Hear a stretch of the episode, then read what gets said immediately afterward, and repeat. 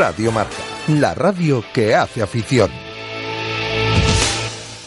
Radio Marca Vigo, 103.5.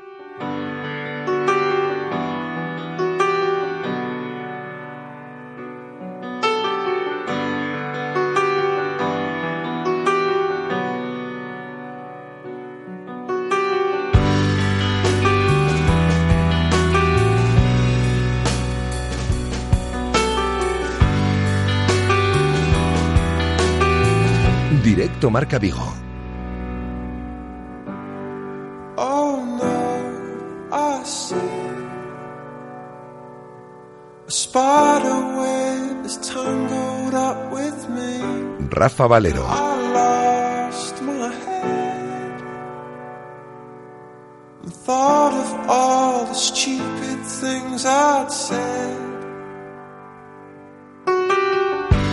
Buenas tardes, son las 13 horas y 6 minutos. Os saludamos desde el 103.5 de la FM, desde Radio Marca Vigo y a través de nuestra emisión online para todo el mundo. Ni esta es la sintonía habitual de este espacio, ni este es un programa normal, el del día de hoy. Sí que será aproximadamente a partir de las 2 a menos cuarto, 2 a menos 10 de la tarde. Eh, pero la primera parte de este espacio, y no he querido escribir nada para que lo que ahora diga sea lo que me sale del corazón, eh, va destinado a la memoria de Pablo Beiro. Eh, Pablo Beiro fallecía el pasado sábado por la mañana, a los 52 años de edad. Es, ha sido historia viva del deporte vigues. Deja un excelente legado como presidente del Club Deportivo Anfit en la lucha por la integración de las personas con minusvalía física en nuestra ciudad, también con una importante actividad política a lo largo de estos últimos años. Pero ante todo, eh, Pablo Beiro era muy amigo y era una gran persona. Y hasta el último día así lo, lo demostró. Por eso y por este motivo, el programa del día de hoy va dedicado al día, en el día de hoy a su memoria, a recordar pues una figura eh, esencial, como digo, en el deporte de nuestra ciudad a lo largo de estos últimos años. Y lo queremos hacer de la mejor forma posible. Eh, no vamos a buscar ni la lágrima fácil ni nada por el estilo, sino recordar, eh, repito, a una persona irrepetible. Con ello comenzamos.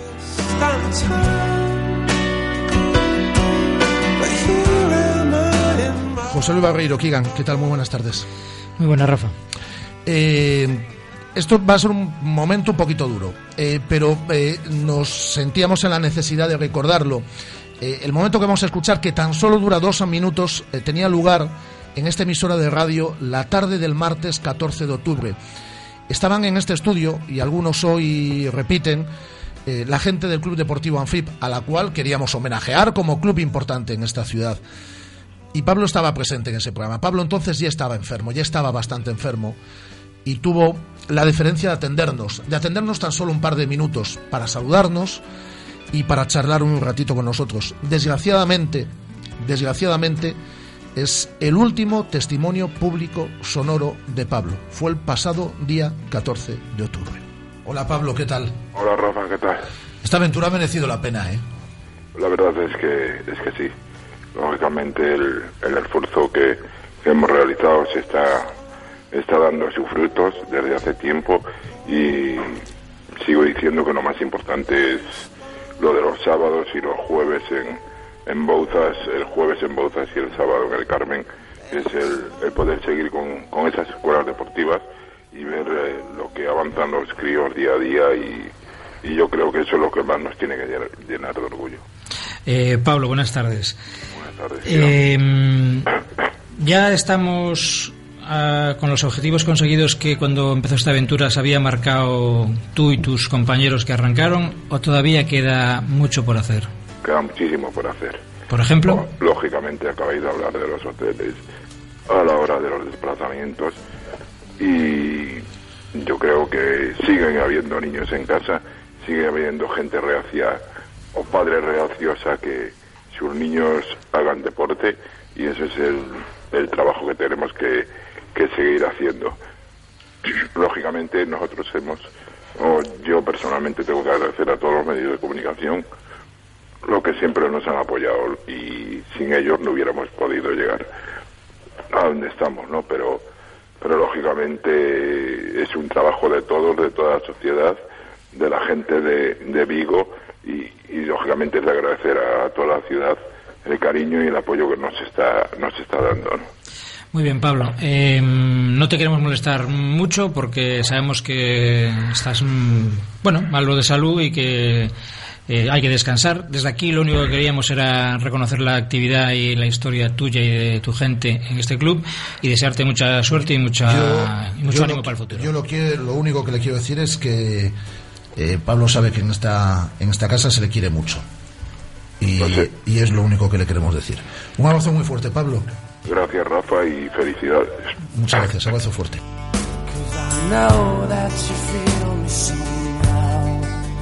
Eh, Kigan, era el 14 de octubre. La piel de gallina, la verdad. Yo eh, tenía muchas ganas de hacer, hacer aquel homenaje al Anfip, porque mi espacio en esta radio es hablar de deporte y de compromiso social y de solidaridad. Y quien mejor lo representaba era el Anfip y una de las personas que más lo personificaba era Pablo Beiro por su historia, ¿no? de, de superación, de compromiso por los chavales, por quien tiene problemas físicos y por su historia en Anfip, lo que ha sido, lo que es y lo que espero que siga siendo. Entonces, bueno, es su legado y fue su, sus palabras, daba las gracias y decía, todavía hay mucho que hacer. Pues yo creo que desde este medio y desde el propio Anfip se seguirá trabajando por integrar a la gente a través del deporte y que una discapacidad física nunca sea problema para nada. Eh, desgraciadamente es el eh, último testimonio público que, que- que existe de, de Pablo, el del día 14 de, de octubre. Yo agradezco muy especialmente que hoy estén en este estudio, eh, porque no es un momento fácil, no es un momento fácil para nadie, ya os digo que tampoco es un momento nada fácil ni para, ni para Keegan ni, ni para mí el ponernos delante de este micrófono por la amistad que teníamos con, con Pablo. Pero claro, la gente que estaba con él en el, en el día a día, pues es mucho menos tan fácil. Y hoy han querido acompañarnos en este estudio. Irán desfilando diferentes testimonios porque lo que queremos es quedarnos con esa imagen de, de- de Pablo eh, que nos ha trasladado a todos a lo largo de, su vida. Se ha muerto rabiosamente joven, con, con solo 52 años. Y claro, su gente, pues aquí está su sobrino, el director deportivo. Ahora le va a tocar liderar este, este proyecto y, y ponerse al timón. Está sobradamente preparado para ello y ayuda va a tener eh, de, de mucha gente. Que es eh, Chechu Beiro. Hola Chechu, ¿qué tal? Hola, Rafa. Bueno, ¿cómo se va llevando? Bien. Complicado, ¿no? Eh, y Nacho Cabaleiro, que ha estado muy cerca de Pablo a lo largo de muchos años y que es el responsable de, de comunicación del, del Club Deportivo Anfip. ¿Qué tal, Nacho? Bueno, llevándolo. Eh, yo creo que nos tenemos que quedar con lo positivo, que es todo. Digo, eh, eh, obviamente es una muerte, es una desgracia, es decir, todos sabíamos, y vosotros más que nadie, que cómo era la situación ya desde hace mucho tiempo. Pero claro, queda un legado espectacular el que ha dejado, el que ha dejado Pablo. Yo creo que no mm, descubro nada, eh, Chechu, si digo que además él ha sido consciente hasta última hora del, legado que quedaba y de que todo quede muy ordenado para que para que siga muy vivo el, Club Deportivo Anfib. Pues sí, no, la verdad que eso para mí era difícil, ¿no? Porque sí que conocíamos la enfermedad, yo creo que todos, incluso él, conocíamos el, el desenlace, pero hasta el último día, hasta el último momento estuvo ayudándonos y estuvo intentando el dejar todo programado ya para, para la temporada que viene. No nos queda un mes para acabar la liga y sí que hasta el último día, tanto con, con Nacho como conmigo, estuvo dando instrucciones claras de, de lo que había que hacer para el año que viene, de cómo había que enfocarlo, de, de los cambios que había que hacer y, y la verdad que eso a mí me, me llena de orgullo. ¿no? Nacho, ¿cómo conoces tú a Pablo? Pues la verdad es que hace ya 17 años eh, debió ser una de mis primeras llamadas cuando, cuando empecé a trabajar en, en el Atlántico Diario, pues si no fue la primera debió ser la, la segunda, que quizá aquí a las órdenes de, de Keegan en Atlántico. Y, y bueno, pues lo, imagínate un chaval, su, su primera llamada de prácticas y al otro lado la voz seria de Pablo, el, el transmitirte esa, esa seriedad, esa, ese rigor, ¿no? Ese, para un, para un chaval que, que está haciendo una de sus primeras entrevistas impresiona, pero luego vas descubriéndolo, vas eh, tratando con a lo largo de los años con él y, y bueno, pues eh, surge esa amistad de, de cubrir día a día al equipo, de, de estar siguiendo pues eh, toda la evolución del Anfib, ¿no? Desde, desde que pues era un club formado por, por cuatro amigos que, que iban ahí por los por los pueblos para, para, demostrar que los discapacitados también podían hacer deporte hasta que, que se convierte en, en, un referente dentro del, del, baloncesto en silla en España y en, y en Europa. A mí, Chechu, eh, escuchando ahora las, las, palabras de Pablo, cuando le preguntaba, ¿queda por hacer? ¿Ya está todo cubierto? Queda, y decía, queda muchísimo por hacer. Eh, hay que seguir con ese tema. Digo, Pablo lamentablemente se ha ido antes de lo que debería de irse y antes de lo que todos desearíamos que se fuese pero la hoja de ruta del ANFIP y de, la lucha de, del deporte para la gente con valía está ahí y bueno, me imagino que tú y la gente del ANFIP no sé si con más fuerza que nunca, ahora mismo seguramente no, porque estamos todavía débiles, hoy tenemos todavía el funeral, estamos en medio de, de este lamentable huracán, pero es el reto, ¿no? Sí, yo creo que, que sí, no, que yo creo que a nadie se nos pasa por la cabeza el, el plantar ahora, ¿no? Sería una falta de respeto, yo creo que descomunal y él siempre lo decía, ¿no? Yo voy a trabajar hasta que sepa que no hay ningún niño sin, sin practicar deporte, ¿no? Su única obsesión era esa, le gustaba tener el club en división de honor, le gustaba, bueno, eso, conseguir metas con el, con el club, Copas de Europa, Copas del Rey, pero él lo que le gustaba era tener esos 10, 12, 15 niños todos los sábados en, en las escuelas deportivas, ¿no? Y él era por lo que luchaba, por lo que, por lo que peleaba y nunca nunca quería que eso desapareciese, ¿no? Y yo creo que eso es, es fundamental, ¿no? Y yo lo tengo claro, Nacho yo creo que también, o sea, si algún día tiene que desaparecer algo será el equipo, pero lo de las escuelas deportivas, eso mientras yo, por lo menos, mientras yo viva, no, no va a desaparecer. Eh, nos está escuchando, quiero que le molestemos un par de minutos, porque además está medio griposo, eh, bueno, pues el capitán de, del Club Deportivo Anfip y que conocía perfectamente también a... Y que fue uno de esos niños que en su día llegó a donde Pablo y con 14 o 15 años creo que dijo, hola, estoy aquí. Y Pablo creo que le dijo, pues venga, a la silla y a y, correr. Y, y es, a correr. Y, es el, el y a jugar. El capitán Bernie Costas. Hola Bernie, ¿qué tal? Hola, ¿qué tal? ¿Cómo estás? Bueno, estoy. Ya es, ya es bastante. ¿Recuerdas ese momento, no? Buah, como si fuese el primer día. La verdad que nunca lo olvidaré. Son son momentos en los que es difícil de llevar y, yo creo que, bueno, es lo que decís, ¿no? Que hay que seguir para adelante y, yo creo que Pablo, pues, eh, tiene que tiene que seguir presente, ¿no? Yo creo que me ha abierto un mundo que desconocía y, desde siempre, pues, siempre intenté llevarlo a cabo, ¿no? Bernie, eh, todo el mundo comenta que a, la primera impresión con Pablo era una persona seria, incluso intimidante. Sin embargo, te he oído decir estos días que el corazón no le cabe, no le cabía en el pecho y que para ti ha sido como un padre. Sí, realmente es que fue, fue mi padre en el deporte y, y en muchas cosas, ¿no? Yo creo que, que Pablo, es lo que decís, ¿no? Eh, esa voz seria, esa voz así que te imponía respeto ya desde el principio, pues creo que luego con en, nada un par de horas o así que estando con ella decías tú que, que no tenía un corazón que no cogía en el pecho no yo creo que eh, se hacía respetar te daba confianza y, mucho mucho mucha fuerza no a la hora de él transmitía muchísima fuerza a la gente que, que lo acababa de conocer y, y eso pues eh, estamos a día de hoy y, yo realmente pues todavía no no, no lo tengo asimilado uh -huh.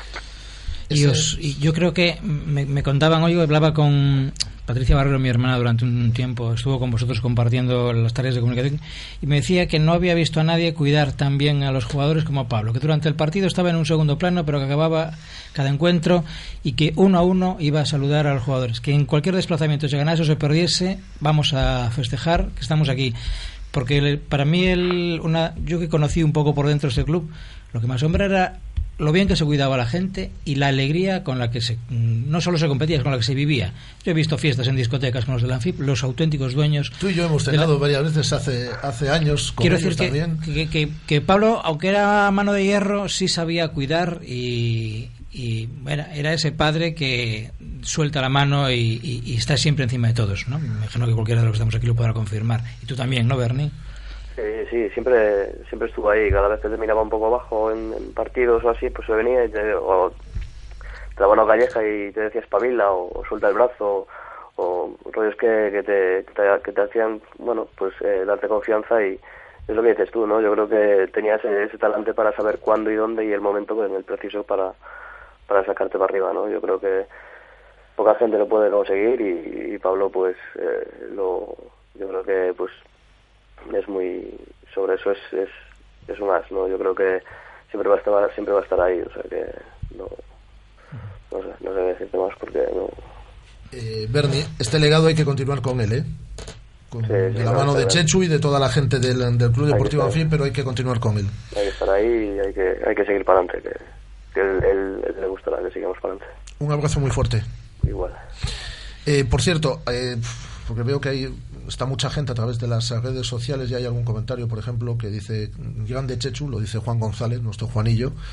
Eh, toda la gente que quiere interactuar tenemos ah, abiertas a nuestra página en Facebook, en nuestra cuenta en Twitter. En nuestra cuenta en Twitter estamos utilizando un hashtag que es el homenaje a Pablo Beiro, es decir, por si alguien eh, a través de las redes sociales también quiere también quiere comentar. A mí me gustaría, Chechu, aparte de ser miembro del club, es familiar de Pablo.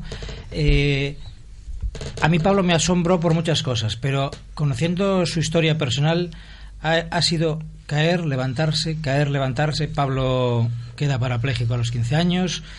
Eh, después de recuperarse, montar el tal, eh, su madre fallece en un lamentable fue un golpe durísimo, bueno, para la familia, pero me imagino que para Pablo, porque su madre era su verdadero apoyo, estuvo con él en Toledo, le animó a poner el kiosco. Bueno, que quiero decir que es un ejemplo de superación. Sí, es que no sé cómo decirlo, no sé, para él todo era no sé si poco no lo sufría o no, pero nunca dejaba que nada lo, lo frenase, ¿no? Él tenía sus objetivos claros en la vida, él tenía muy claro cuál era su cometido en esta vida, lo interiorizó desde el primer día y, yo creo que nadie, ¿no? Ni, ni familia, ni amigos, ni políticos, ni nadie fue capaz de, de frenar nunca a Pablo en su empeño de seguir, de promocionar el deporte, de, de y, y de hacer y de llevar a cabo todo lo, lo que quería, ¿no? Él buscaba, me ponían un ejemplo ayer del, del nuevo hospital, ¿no? Que hasta que consiguió que en el hospital nuevo de Vigo lo hiciesen la para que los parapléjicos no tengan que ir a Coruña a pasar las revisiones, no paró, ¿no? Y nos lo decía el médico con el que trató. Dices Y se ha conseguido. Y se ha conseguido, ¿no? Y yo, bueno, esto te enteras ayer, ¿no? Pero, y decías que a la primera no pudo, a la segunda tampoco, pero le dio la vuelta a la tortilla hasta que, hasta que nos consiguió entrar en razón y, y darnos cuenta de que efectivamente tenía la razón desde el primer momento, ¿no? Y como eso son, son muchas cosas que, que la verdad que eso a mí era lo que me, me llenaba de orgullo, ¿no? Porque yo lo veía y decía, "Joder", a veces le decía a Pablo, pero es que eso no merece la pena ya, digo, deja de pelear, de, por ahí no conseguimos nada, vamos a, a otro tema. No se rendido, desde Y luego. al final siempre lo conseguía Pero todo, ¿no? Chechu me contaba ayer, y Nacho también creo que sabe la, la historia, eh, fue la semana pasada, hace dos semanas, ¿no? Os hizo comprar una silla. Hace un tiempo, sí. Ah, o hace- alguien que, que no conocía. Sí, eso es muy muy típico de Pablo. O sea, todos conocemos su labor al frente del club, su labor como político, pero no conocemos la, la, la labor de día a día de- del kiosco, de la de gente que, que pasaba por allí, pues eso, a confesarse, a decirle, a pedirle. Ese kiosco era un confesionario. Uf, ese kiosco por allí. uf, Para todo canido. Para todo Canido y para todo Vigo. ¿eh? Yo he visto a gente de cruzarse todo Vigo para ir allí a hablar con Pablo y, bueno, él siempre siempre tenía algo, siempre escuchaba y, si merecía la pena, pues siempre siempre buscaba la forma de, conseguirlo. Y lo que tú comentas, o sea, un día me dice, oye Nacho, coge, habla con, con Santi, con bueno Santi Comesaña, uno de los chicos del club que es el que se encarga un poco de, la mecánica y del tema de las sillas, habla con él y busca una silla que tenemos que mandar una para Lugo. Le digo yo, ¿a Lugo? ¿Pero para qué? ¿A quién? Tal. Y me dice, tú, coge, manda una silla, está tal. Yo agarro, órdenes del presidente, cojo la silla y la mando para allí. Y al cabo del tiempo, hablando con, con Javi Rico, gerente de la Fundación Deporte Galego, me entero que es para un chico que Pablo ni conoce, que quiere empezar a jugar al tenis en silla y le ha dado esa silla para, para que juegue. Eh, Pablo es así, hace cosas por los demás, pues eh, sin pedir nada a cambio, nunca. Eh, nos está escuchando un buen amigo de Pablo que yo sé que no lo está pasando nada bien, como todos los que aquí estamos, y que sabe también lo que es eh, luchar por la integración de, la, de las personas con discapacidad. Hola José, José Manuel Albelo, Hola, buenos días. ¿cómo estamos? Bueno, no son los mejores días. ¿Cómo conoces a Pablo, José? A ver, yo lo conozco. eh, a ver. Lo conozco de, después del accidente, eh, llego en Navidad, en, bueno, vengo, vengo en Navidad después de, de llegar de Toledo, y uno de los primeros que... Venga, José, va. Eh, José, te dejamos respirar un poco, si te parece, y, y vamos a y saludamos, es decir, a, sí, a otra para que respire un poco, para mm, y vamos a saludar a otra persona que nos está escuchando, pero no cortes, eh, José. Eh, nos está escuchando también Guillermo Touza, que conoce conocía a Pablo pues de toda la vida. Es otro de los presidentes históricos de esta de esta ciudad, como lo son Javier Rodríguez, como lo es eh, Paco Araujo. Paco Araujo es imposible que esté en este, en este programa porque está absolutamente eh, roto desde la mañana del, del, del, pasado sábado. Yo me entero de la muerte de Pablo a través de, a través de Paco Araujo. Y es Guillermo Touza, como digo. Hola, Guillermo. Hola, Rafa. Buenas tardes o buenos días. No so- decir algo. No son los, No. me- no son los mejores No. días. No, para nada, para nada, para nada. Y entiendo a, al velo, eh, al que conozco hace muchísimos años, pero muchísimos, y él a mí también, lógicamente. Y, y bueno, ¿y yo qué queréis que os diga de Pablo? Yo, Pablo, para mí, independientemente de, de, de todo lo que hizo en el mundo del deporte, tanto a nivel personal como con el resto de la gente, eh, bueno, pues acabáis de comentar eh, que mandó una silla a Lugo, pero eh, eso es un reflejo de lo que él era, de su humanidad, de su bonomía. Él era un hombre bueno, independientemente de que era un buen gestor, eh, era un hombre lleno de optimismo, es decir, cuando nos reuníamos, bueno, pues esos cuatro veteranos que hay ahí en el mundo de las presidencias de los clubs minoritarios, por decir de alguna manera, que en muchas ocasiones comimos los cuatro juntos, yo creo que el que tiraba por, para adelante por todos nosotros era Pablo. Es decir, Pablo no era la persona que podía derrumbarse el primero, todo lo contrario, podíamos derrumbarnos nosotros tres y él era el que decía, no, no, esto tenemos que hacerlo así, venga, y este que venga, y este hay que seguir machacándolo, y este que es... Bueno, pues este era el que nos insuflaba a todos ese optimismo cuando llegábamos a alguna reunión, siempre por casi los mismos problemas y, y- él era el, el que el más optimista. Y un reflejo de lo buena persona que era él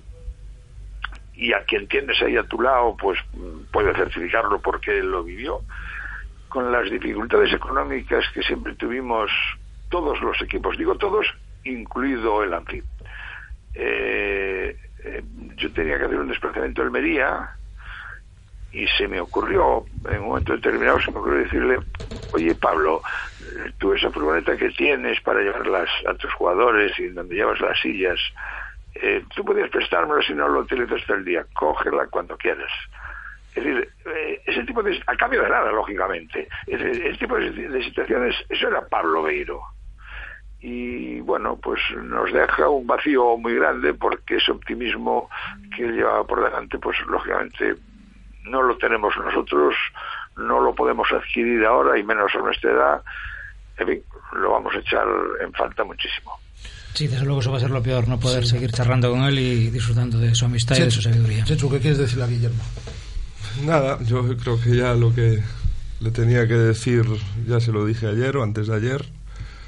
Creo que él sabe lo que Pablo lo, lo apreciaba, lo que aprecia la, la labor que hace y yo creo que tanto Guillermo como Paco, no, que quizás eran las personas dentro del deporte que mejor se llevaban con él, yo creo que tampoco pueden venirse abajo, seguir haciendo lo que están haciendo hasta ahora y, y, no parar, ¿no? O sea, yo creo que son los de la, de la vieja guardia, como se dice, ¿no? Y no, no pueden parar y, y seguir con luchando como Pablo quisiese que, que seguirían luchando, porque, bueno, como él dice, Pablo no solo estaba por, por el Anfim, no estaba por todo el deporte de la ciudad.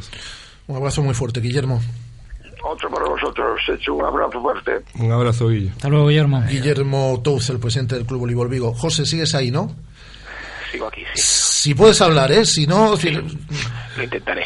Venga, José. Venga, Albelo. A ver, Ah, a ver, yo a Pablo lo conocí eh, después del accidente, fue de los primeros que se acercó a casa eh, cuando vine en Navidad, eh, me ofreció toda su ayuda y bueno, eh, después de, de, unos cuantos años yo me vine a vivir aquí para Canido y eh, entablamos una amistad bastante fuerte.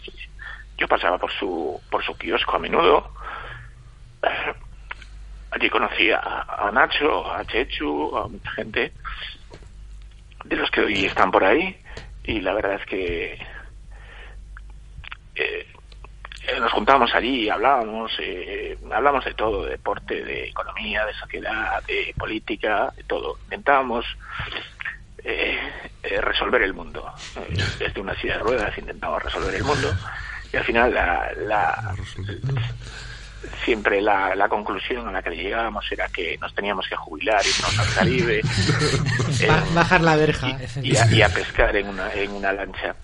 Eh, pero bueno, él, el mundo de él era, era otro, era el mundo del, deporte, el mundo de las escuelas deportivas, el mundo de la discapacidad, eh, estamos hablando del deporte porque es un programa deportivo, pero bueno, él, él en los aspectos sociales también, también hizo mucho. Recordabais ahora eh, pues el impulso que, que le intentamos dar a, la unidad de lesiones medulares aquí en el nuevo hospital para que se para que se hiciese y era un empeño un empeño de él que empezamos hace mucho tiempo y que eh, después se unieron más más plataformas y, que intentamos conseguir los eurotaxis eh, la, eliminación de las barreras arquitectónicas eh, era una pelea continua con con el ayuntamiento y con incluso con gente de su propio partido que, que, con los que discutía y con los que muchas veces no, no, no, les daba la razón una serie de cosas y se enfrentaba a ellos.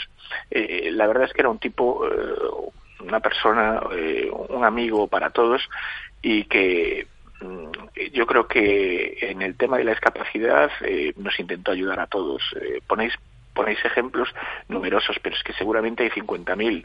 Eh, gente que, estando en el kiosco, que, te, que, que, a lo mejor eh, lo llamaban y le, le, decían si le podía conseguir una silla. Él en su casa tenía sillas sillas de baloncesto y bueno muchas veces sillas que te van quedando y él eh, la repartía como como le daba igual es decir no no no para esas cosas no, no tenía eh, no tenía ningún problema. Eh, era muy, muy generoso y, y, tenía un gran corazón. A mí, a mí me gustaría también recordar. Albelo fue un deportista de élite, la, la, parte, la humana, la política de Pablo la estamos comentando, la social, pero Pablo era un gran deportista. Pablo, ten, tenemos aquí la camiseta con la que disputó los Juegos Paralímpicos de, de Seúl. 88 en Seúl. Eh, fue internacional con la selección española, fue un gran jugador que montó un club y, y ha conseguido que ese club sea un club de. Y era tan cabezón que eh, no se quiso retirar hasta que el equipo volvió a la División de Honor, es decir, porque tenía que, que, que volver con él jugando en, en, División de Honor. Y rozaron varios títulos, no solo en Europa, sino en. Y tan en cabezón España. Que dejó de ir con la selección por un cabreo de una, de una lesión que tuvo en un campeonato de, de Europa en, en Inglaterra. Es que detrás de esa figura, es, es, es cierto, perdona José, eh, eh, que porque él, claro, con la voz que tenía, y, y, yo es que mis primeras impresiones, además de la mano de, de Keegan en el deporte y en el, y en el periodismo, pues era una persona que te imponía de primera, pero bueno, a la media hora, a la hora, y decía, un poco y decía, no, era como lo de este año lo dejo, es decir, yo se lo decía ayer a Chechu, es decir, todos los meses de junio me decía, Rafa, este año lo dejo. Si quieres lo cuento en la radio. Le digo yo, Pablo, si esto ya no es noticia. Si llevas, llevamos, repescamos la entrevista de hace seis años, la de hace siete, la de hace cinco, y siempre dicen lo mismo. Y está. Venga, Pablo, ala. Por cierto, estamos, aunque esto es un homenaje sonoro a Pablo, a nivel de imágenes estamos colgando en, en, de Twitter Vigo, y en Facebook. fotos. Hemos colgado una que a mí me hace especial ilusión, que es una final de la Copa del Rey en tierras catalanas eh, donde salís con los que ahora son los reyes, eh, uh -huh. Leticia y Felipe. Hay un comentario ya que dice, de, pero sí, no sale en la de foto. Pablo. No sale, pues sí que sale. Puedo decir que Pablo está en esa foto y tú, Checho, lo puedes confirmar. Sí. Lo que pasa es que está en un segundo plano, se le ve una esquina de cabeza en una, porque Pablo era así, era así. no chulea, o sea, ni le gustaba salir en los medios y salía, ni le gustaba estar en primera fila, estaba detrás del banquillo, no decía nada.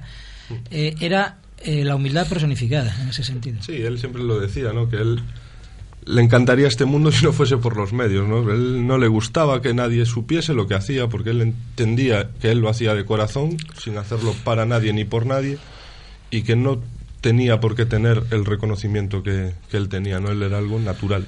Eh, José, ¿algo más que quieras decir? No, nada más eh, eh, citar ahondar en eso, en que eh, yo no, no, sabía hasta hace no hasta no hace mucho que Pablo había sido eh, había estado en la selección y había sido paralímpico, porque él esas cosas no te las contaba. Él, él nunca chuleaba de esas chuleaba por decirlo así, o, presumía de eso. Y la verdad es que ha sido un gran deportista, ha sido un excelente dirigente y ha sido un perfecto amigo. Entonces no se le puede pedir mucho más tampoco. Eh, sí, Nacho. Ahondando en esto, pues eh, cuando hace poco tuve que escribir eh, la historia de Pablo para el libro del 160 aniversario de, Faro. fue mucho más fácil hablar con el resto del mundo para que me contase los éxitos deportivos de Pablo que con el propio Pablo, porque a él le daba mucha vergüenza contar que había sido el primer paralímpico, pues toda su experiencia en Seúl, todo esto, pues a él le costaba muchísimo, porque es lo que dice Chechu, para él era algo natural, algo que había hecho y de lo que bueno, pues la gente no tenía por qué saberlo, eh, porque no, era, no, no, lo atribuía como un mérito especial. Eh, así era, Pablo. Eh, José, esta semana hablamos ya de otras cosas menos importantes. Un, abrazo muy fuerte. Y muchas gracias por ponerte al, al, teléfono, José. Un abrazo para todos. José Manuel Albelo, que era muy buen amigo eh, tenía su vertiente política también, eh, Pablo, a lo largo de estos últimos años en el, en el Partido Popular.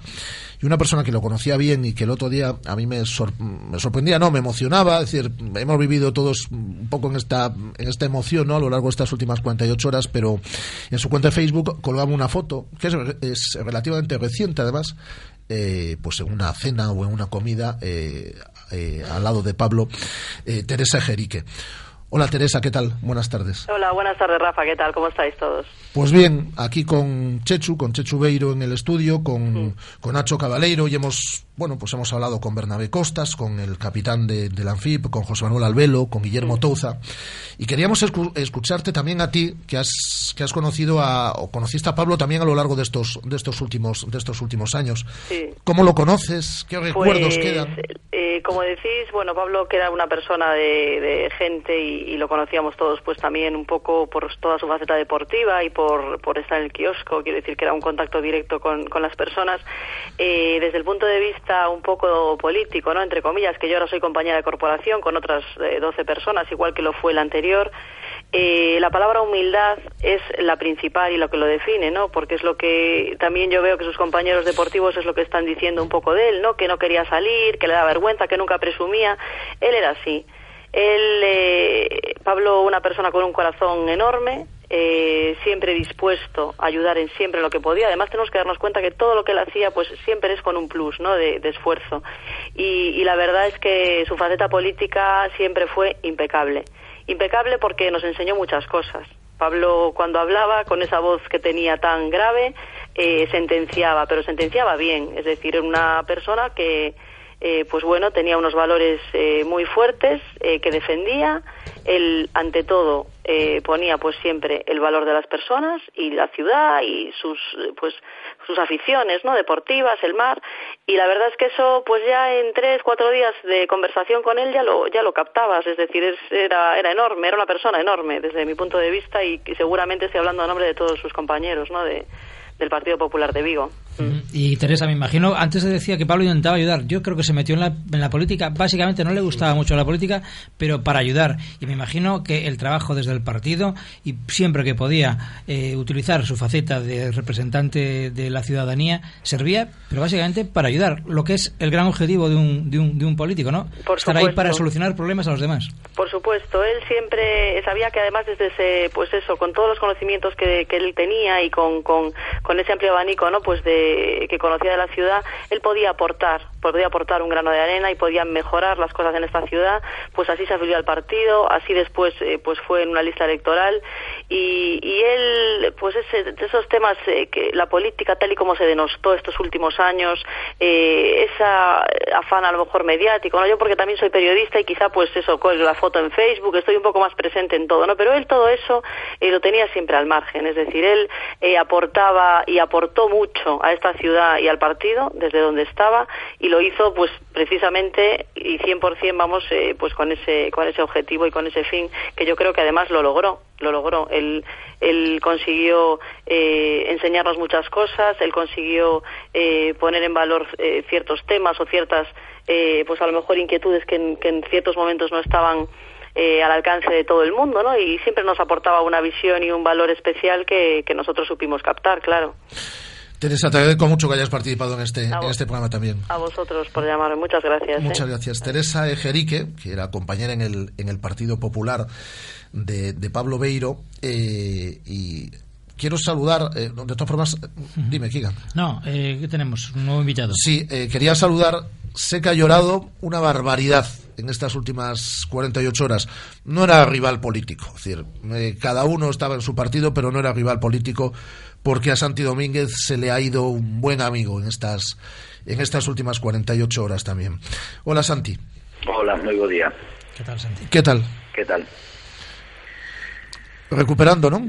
Pois sí, a verdade é que o acabas de decir ti Para min chorei onte no seu enterro E chorei cando me deron a noticia Porque a verdade mm, eu perdín un gran amigo E sobre todo unha persoa de que, da que aprendín moitísimo Pero moitísimo Desde aqueles primeiros días onde eu chegaba a Concilia de Deportes E dende a primeira xa entrevista que tuve con, con Pablo Pois me din conta do calado persoal desta persona E me din conta de que diante de min tiña un gran loitador. Un gran loitador, unha persona que se desviviu polos demais, que se desviviu por porque ningún neno, ningunha nena en esta cidade que tuvera algún problema de discapacidade sempre me decía temos que loitar, concelleiro, para que ningún neno se quede na casa. Os nenos teñen que salir, teñen que...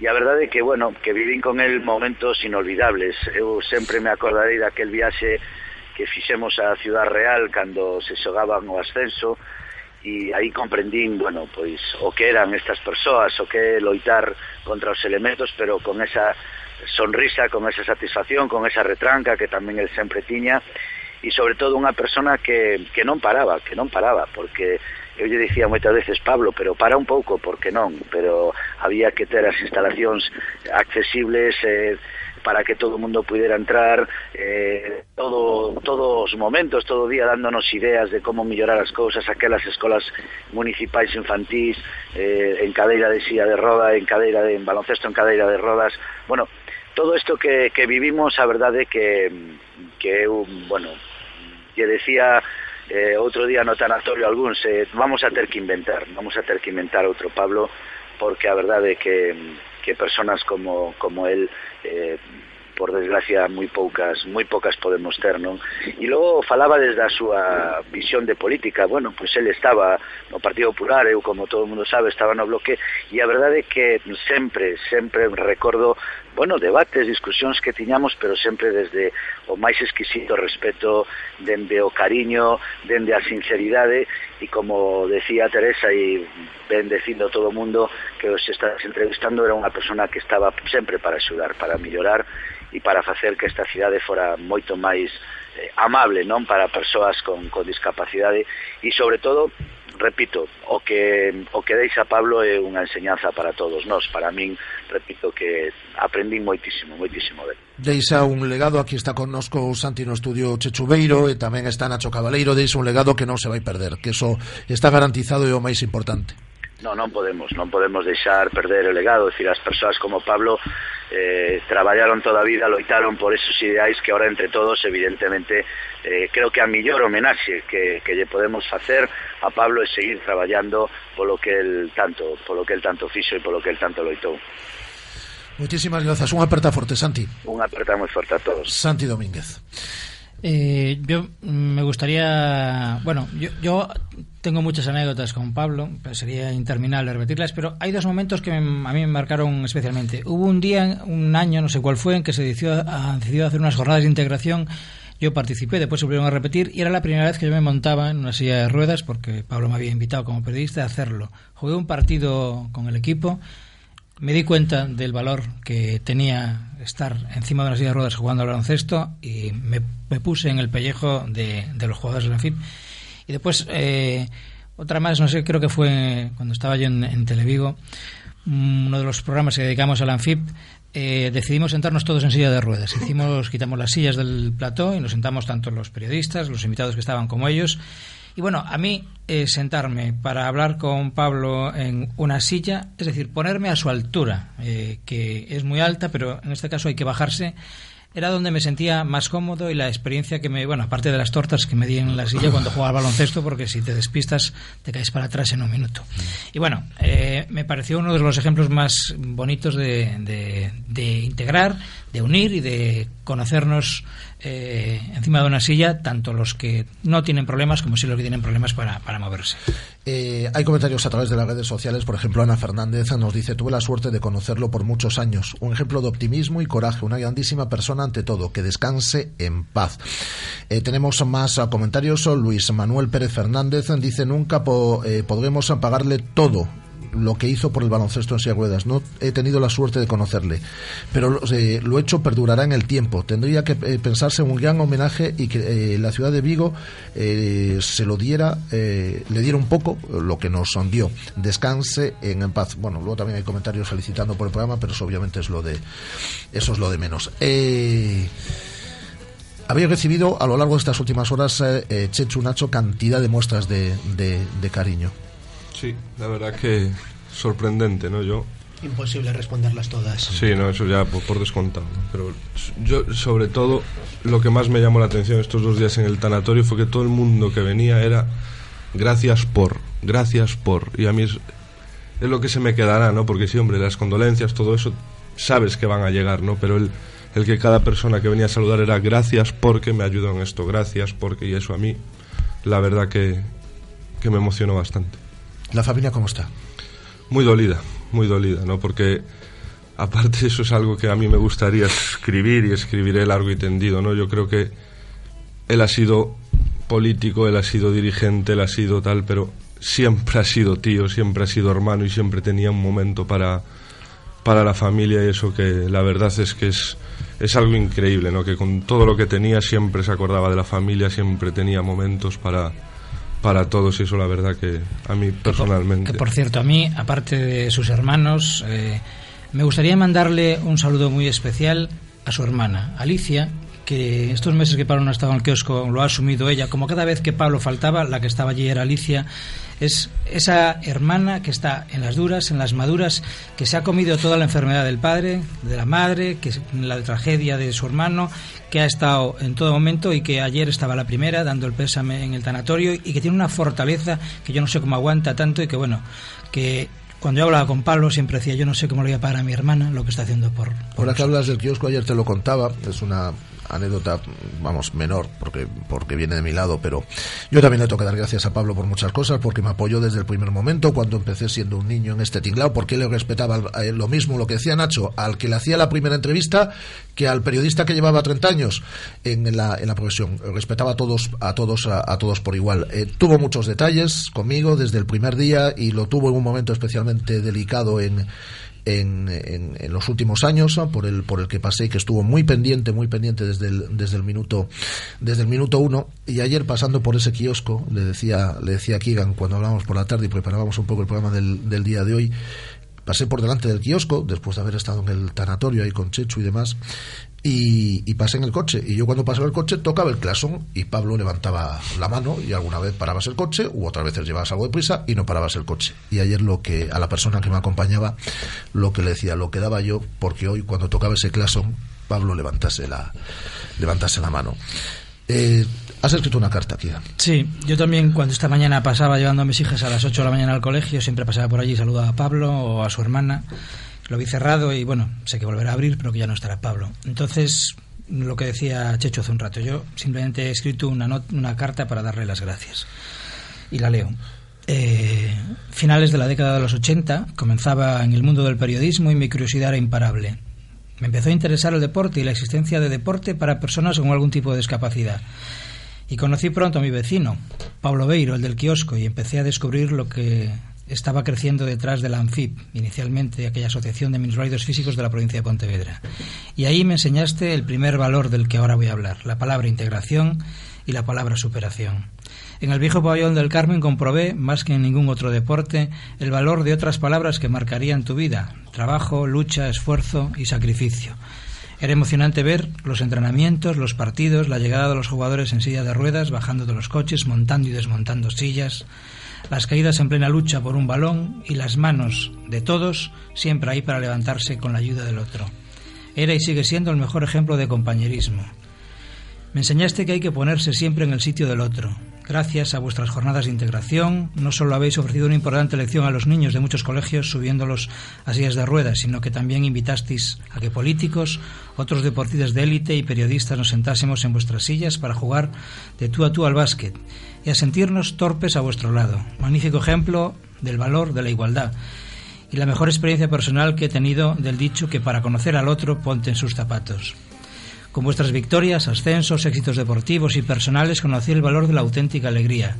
Las celebraciones tras cada partido, tras cada cena de equipo, sois un ejemplo de cómo saber disfrutar dentro y fuera de la cancha pese a las limitaciones.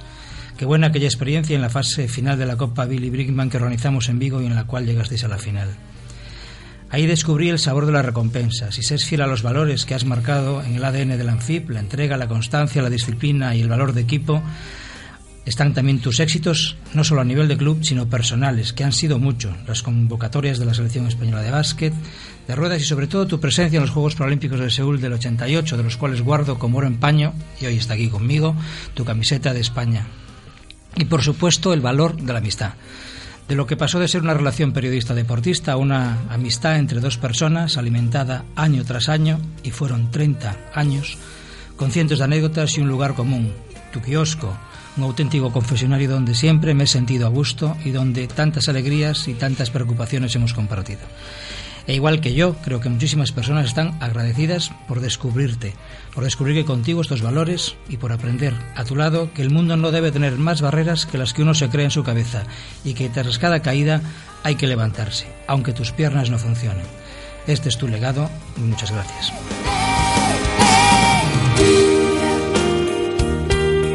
Eh, Chechu, Nacho, ¿algo que queréis decir? Yo creo que ya quedó todo dicho. Nacho. Poco más hay que añadir a todo lo que llevamos hablando en este tiempo. Eh, la figura de Pablo es irrepetible. Todos los que hemos tenido la suerte de, conocerlo, pues eh, nos ha cambiado la, vida de, de, una u otra manera. No es para nosotros no es un presidente, es un hermano, un amigo, un padre. Eh, una parte de nuestro corazón se va, se va con él. Eh, esta emisora tiene una audiencia muy joven y a lo mejor algunos pues eh, casi casi no conocían a, a, Pablo y eso que es, eh, repito, figura irrepetible en el, como ha dicho Nacho, ¿no? en, el, en el deporte de la, de la ciudad de, de Vigo. Deja un legado espectacular. Un legado que yo sé que, que Chechu, Nacho, toda la gente del, del Club Deportivo Anfipa va a seguir trabajando en ello. Ayer se lo dije a, a, Chechu. Eh, no vais a estar solos en esta, en esta historia. Nosotros, en la modesta medida que os eh, podamos ayudar, ahí vamos a estar y con nosotros cantidad, cantidad, de, cantidad de gente. Eh, mm, tengo aquí una serie de mensajes. Eh, por ejemplo, Marcos Breo, me sumo a ese merecido homenaje a Pablo Beiro, un grande hasta siempre. Y cuelgo una foto con eh, con él. También nos agradece en este caso también eh, Teresa Ejerique su participación. Eh, bueno, pues la gente que está. No, es Sir Veiga el que cuelga una foto, no un amigo, sin, eh, sino un familiar. Homenaje a Pablo Beiro y aquí los dos brindando con una, con una cerveza. Y el. Es Manolo, es, efectivamente. Es, eh, y Marcos Breo que dice: Me sumo ese merecido homenaje a Pablo Beiro, un grande hasta siempre. Ayer tenía lugar el, el entierro Kigan. Eh, en el cementerio de San Miguel. Uh -huh. Hoy tiene lugar el funeral. En la iglesia de San Miguel a partir de las 6 de la tarde. Y si alguien no puede ir y esta noche va a Balaidos, creo, mmm, no sé si lo han confirmado, que se va a guardar un minuto de silencio por Pablo antes del partido Celta-Elche, aparte de por el primer socio número uno del Celta que falleció hace días. Con lo cual, bueno, tenemos toda la jornada todavía para recordarle y para asistir a estos dos actos que restan.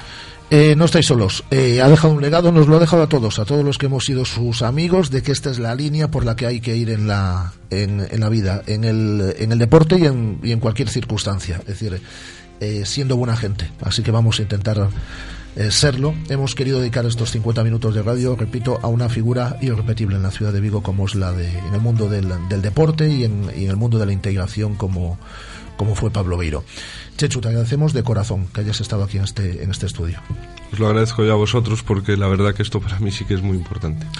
Y Nacho, lo mismo, a seguir, a seguir remando, Nacho Caballero. Gracias a vosotros. Eh, es una frase manida, la vida sigue, eh, the show must go on, ¿no? El show debe continuar y a ver si somos capaces, ¿no? Pero en un minuto eh, recuperamos el formato habitual de este programa. Son las 13 horas 56 minutos desde el 103.5 del FM y desde la emisión online para todo el mundo, Radio Marca Vigo.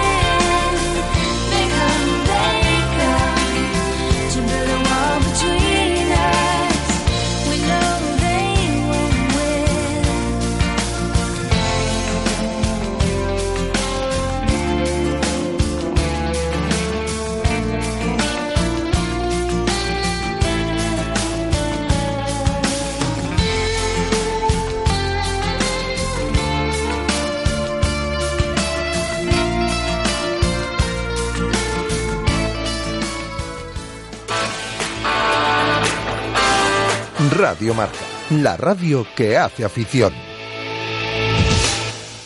Radio Marca Vigo, 103.5 FM.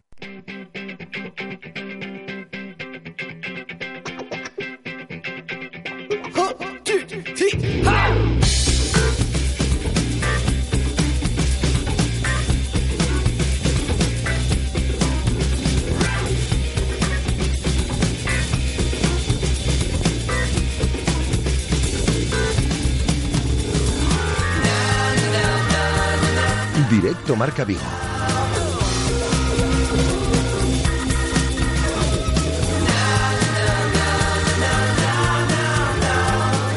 Rafa Valero. Esto es lo que quería Pablo. La vida sigue. 13 horas 57 minutos, 13 grados en el exterior de nuestros estudios y casi casi un 100% de humedad. Llovinando sobre la ciudad de Vigo, esas son las previsiones meteorológicas de cara al día de mañana y también a, partir del miércoles se nos anuncia la llegada del sol. Ojalá. Tenemos por delante, llevamos haciendo radio desde la 1 y 5 del mediodía eh, con ese homenaje a Pablo Beiro. Por cierto, lo colgaremos en nuestra cuenta en iVoox, en nuestra cuenta en Twitter, en nuestra cuenta en Facebook para eh, quien quiera escucharlo. Eh, y ahora la vida sigue. Y hoy hay partido. El Celta juega a partir de las 9 menos cuarto de la noche en el Estadio Municipal de Balaidos. Están habilitadas nuestras redes sociales, nuestra página en Facebook, nuestra cuenta en Twitter, arroba radiomarca eh, Vigo. Eh, también eh, las fotos a través de nuestra cuenta en Instagram. Guada ha hecho un trabajo espectacular con, con una serie de fotos que le ha pasado José Luis Barreiro Kigan y hemos ido colgando fotos durante este tiempo sobre la figura de, Pablo Beiro. Y ya sabéis que aquí la radio la hacemos entre, entre todos y tenemos permanentemente abiertas nuestras dos líneas telefónicas. El 986-436838, 986-436838 y el 986-436693. Luego me ha preparado una espectacular agenda del eh, fin de semana eh, Guada iremos eh, con ella. Me quedo con la victoria de su equipo, del Vigo Rugby femenino 0-102 en el día de ayer ante el Mareantes de, de Pontevedra. Bueno, vamos a hablar con la gente del Coruso que empataba en el día de ayer. Vamos a hablar con Pedro Vázquez, empataba ayer ante la Cultural Leonesa. Vamos a hablar con Borja Iglesias, perdió in extremis eh, per- perdón, marcó Borja Iglesias, pero vamos a hablar con Soto, perdón, Aguada. Eh, Marcó Borja Iglesias el gol del eh, Celta B, pero vamos a hablar con Soto. Perdió el Celta B, eh, es decir, eh, iba ganando al minuto 89 y perdió al final por 2 a 1 ante el Somozas. Vamos a tener tiempo de tertulia en celeste con la presencia de Luis García y de Víctor López. Y vamos a hablar con Marta Canella. Es una de las grandes noticias del fin de semana. Ganó también el Academia Octavio. Luego hablaremos de todo. Vamos a hablar con Marta Canella porque ganaba en la prórroga y en Villa García ante el Cortegada, el Celta Selmar, por 65 puntos a 68. Así que nos ponemos en marcha. Son las eh, 13 horas. Lo dicho, no, 13 horas ya no, son las 14 horas. Hablamos del Celta. En Radio Marca Vigo os escuchamos. Vosotros hacéis la radio con nosotros. Participa llamando al 986 43 68 38 o 986 43 66 93.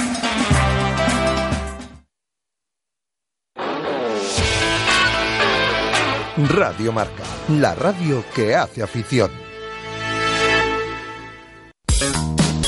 Sertec Vigo, tu servicio profesional de reparaciones en telefonía móvil, ordenadores y consolas. Reparamos cualquier marca y modelo, ofreciendo calidad al mejor precio. Ven y solicita tu presupuesto sin compromiso. Sertec Vigo, calle Teixugueiras número 19, portal 5, Navia. Teléfono 986 13 55 72. ¡Oh! ¡Quiero y pizzas! ¡Quiero y pizzas! ¡Quiero y pizzas ya! Las e-pizzas son la locura. Consigue tu premio seguro al hacer tu pedido online en pizzamóvil.es y podrás conseguir tu iPhone 6, más de 700 pizzas gratis y miles de productos Pizza Móvil. Oferta válida en establecimientos adheridos. ¡Quiero y pizzas ya! ¡Somos la pizza! Así suena un coche nuevo. Y así un BMW Premium Selection. ¿Por qué no se oye ninguna diferencia? Porque solo los mejores vehículos de ocasión forman parte del programa BMW Premium Selection. Disfruta del placer de conducir a unas condiciones sorprendentemente favorables. Por ejemplo, en un BMW Serie 1 o un Serie 3. ¿Nuevo? BMW Premium Selection. Celta Motor. Carretera de Camposancos, 115 Vigo. Más información en bmw.es barra Celta Motor. Radio Marca, la radio que hace afición.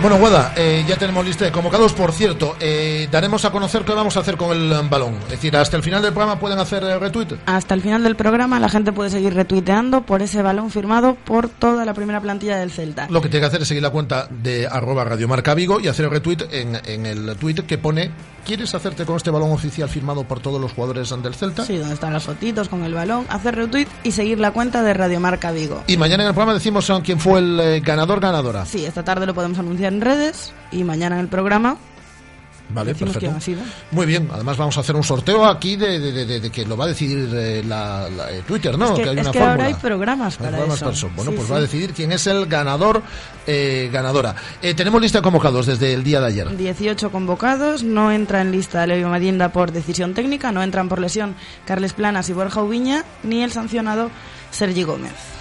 Vuelve Hugo Mayo, que hablaba el sábado en sala de prensa. ¿Y qué decía?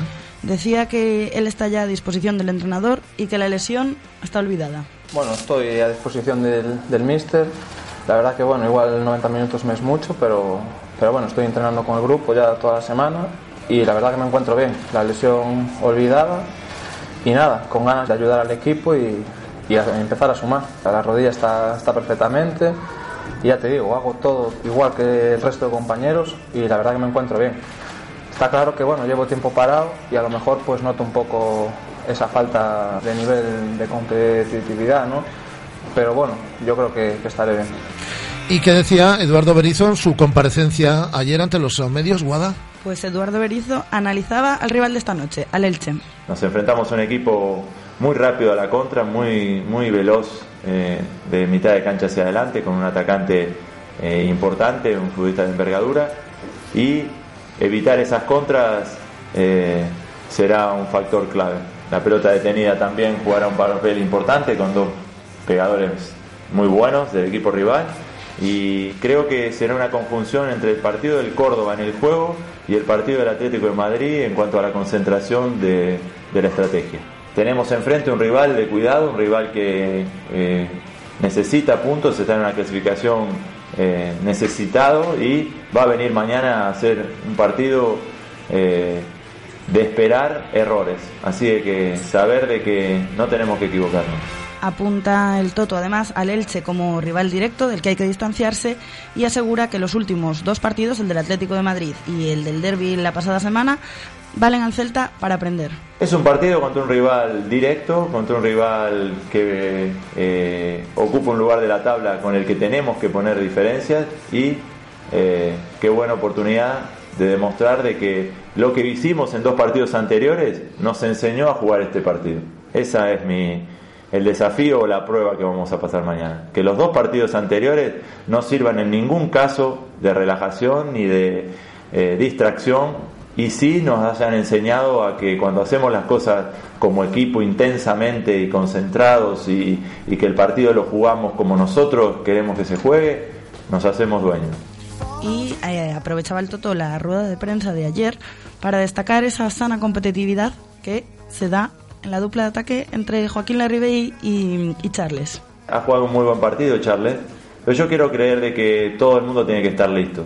Eh, Joaquín también es un futbolista que nos ha dado cosas, ha encontrado gol y me alegro mucho por los dos, han marcado y eso para un centro atacante es muy importante, pero mañana definiremos exactamente quién. Lo que sí, quisiera que todo el mundo esté listo como ha estado listo siempre y que nadie crea de que el lugar está ni perdido ni ganado. En la disputa por el centro de ataque me tengo la misma sensación, que todo el mundo se apriete, he escuchado declaraciones que me agradan mucho, que juegan a favor del equipo, que uno alienta al otro y eso es muy sano, muy bueno para la competitividad que eleva el nivel del equipo. Cuando un futbolista se alegra de que su compañero de equipo que juega en su mismo puesto marque, es sinónimo de buena salud para el equipo. Las palabras de Eduardo Berizón en sala de prensa en el día de ayer. Bueno, te animarás con 11, ¿no, Guada? Me animo con un 11. A ver. Me corriges. Si, no, si yo. no estás de acuerdo yo con, te digo con- lo que yo pienso. A ver. Vale, Sergio, Sí. Hugo Johnny, Cabral Fontats, eh, Augusto Rado Yacrón, Sí. Nolito Orellana y ahí puedo tener la duda. Pero yo creo que Charles. Pues estamos de acuerdo con el 11. Vale. Tiene pinta de que se va a ser el 11. Yo tenía una duda, eh, fíjate, de si a lo mejor Hugo era titular por lo que dijo el pasado sábado, pero claro, al no entrar Samu en la convocatoria, pues no veo otra posibilidad. Y Charles, según parece, le ha tomado la delantera a Joaquín Larribey, nunca mejor dicho, lo de la delantera en estos últimos días. Es muy bueno el pique eh, que puede existir entre los dos y eso. Y aparte es un pique sano. Sí, sí, eso, es, eh, eso está muy bien. Algo que nos. Decía, de- sí. decía el Toto también en sala de prensa que estas últimas semanas está optando por no decirles la alineación a ellos. Se la decía los martes siempre. ¿eh? Los martes ya sabían la. Bueno, se la decía no, trabajaba el martes con el 11 titular y el martes ya lo sabían los jugadores. hasta el momento del partido, que últimamente está esperando hasta el final, igual que ahora ya no los concentran el día antes, que se concentraron esta mañana de cara al partido de esta noche y demás, que ha cambiado un poquito ese sistema. Los concentra el mismo día de partido y espera un par de horas antes del partido a darles esa alineación. Dice que creía que era un momento en el que era necesario hacerlo así y que está funcionando y que por ahora lo va a mantener. Los jugadores han ayudado a que haya tomado esas decisiones porque lo han querido guiar también a lo largo de estos últimos días. Es decir, que los jugadores han sido importantes para el cambio de opinión de Eduardo Berizo. Todo eso lo analizamos ahora en tiempo de tertulia con Luis García y con Víctor López.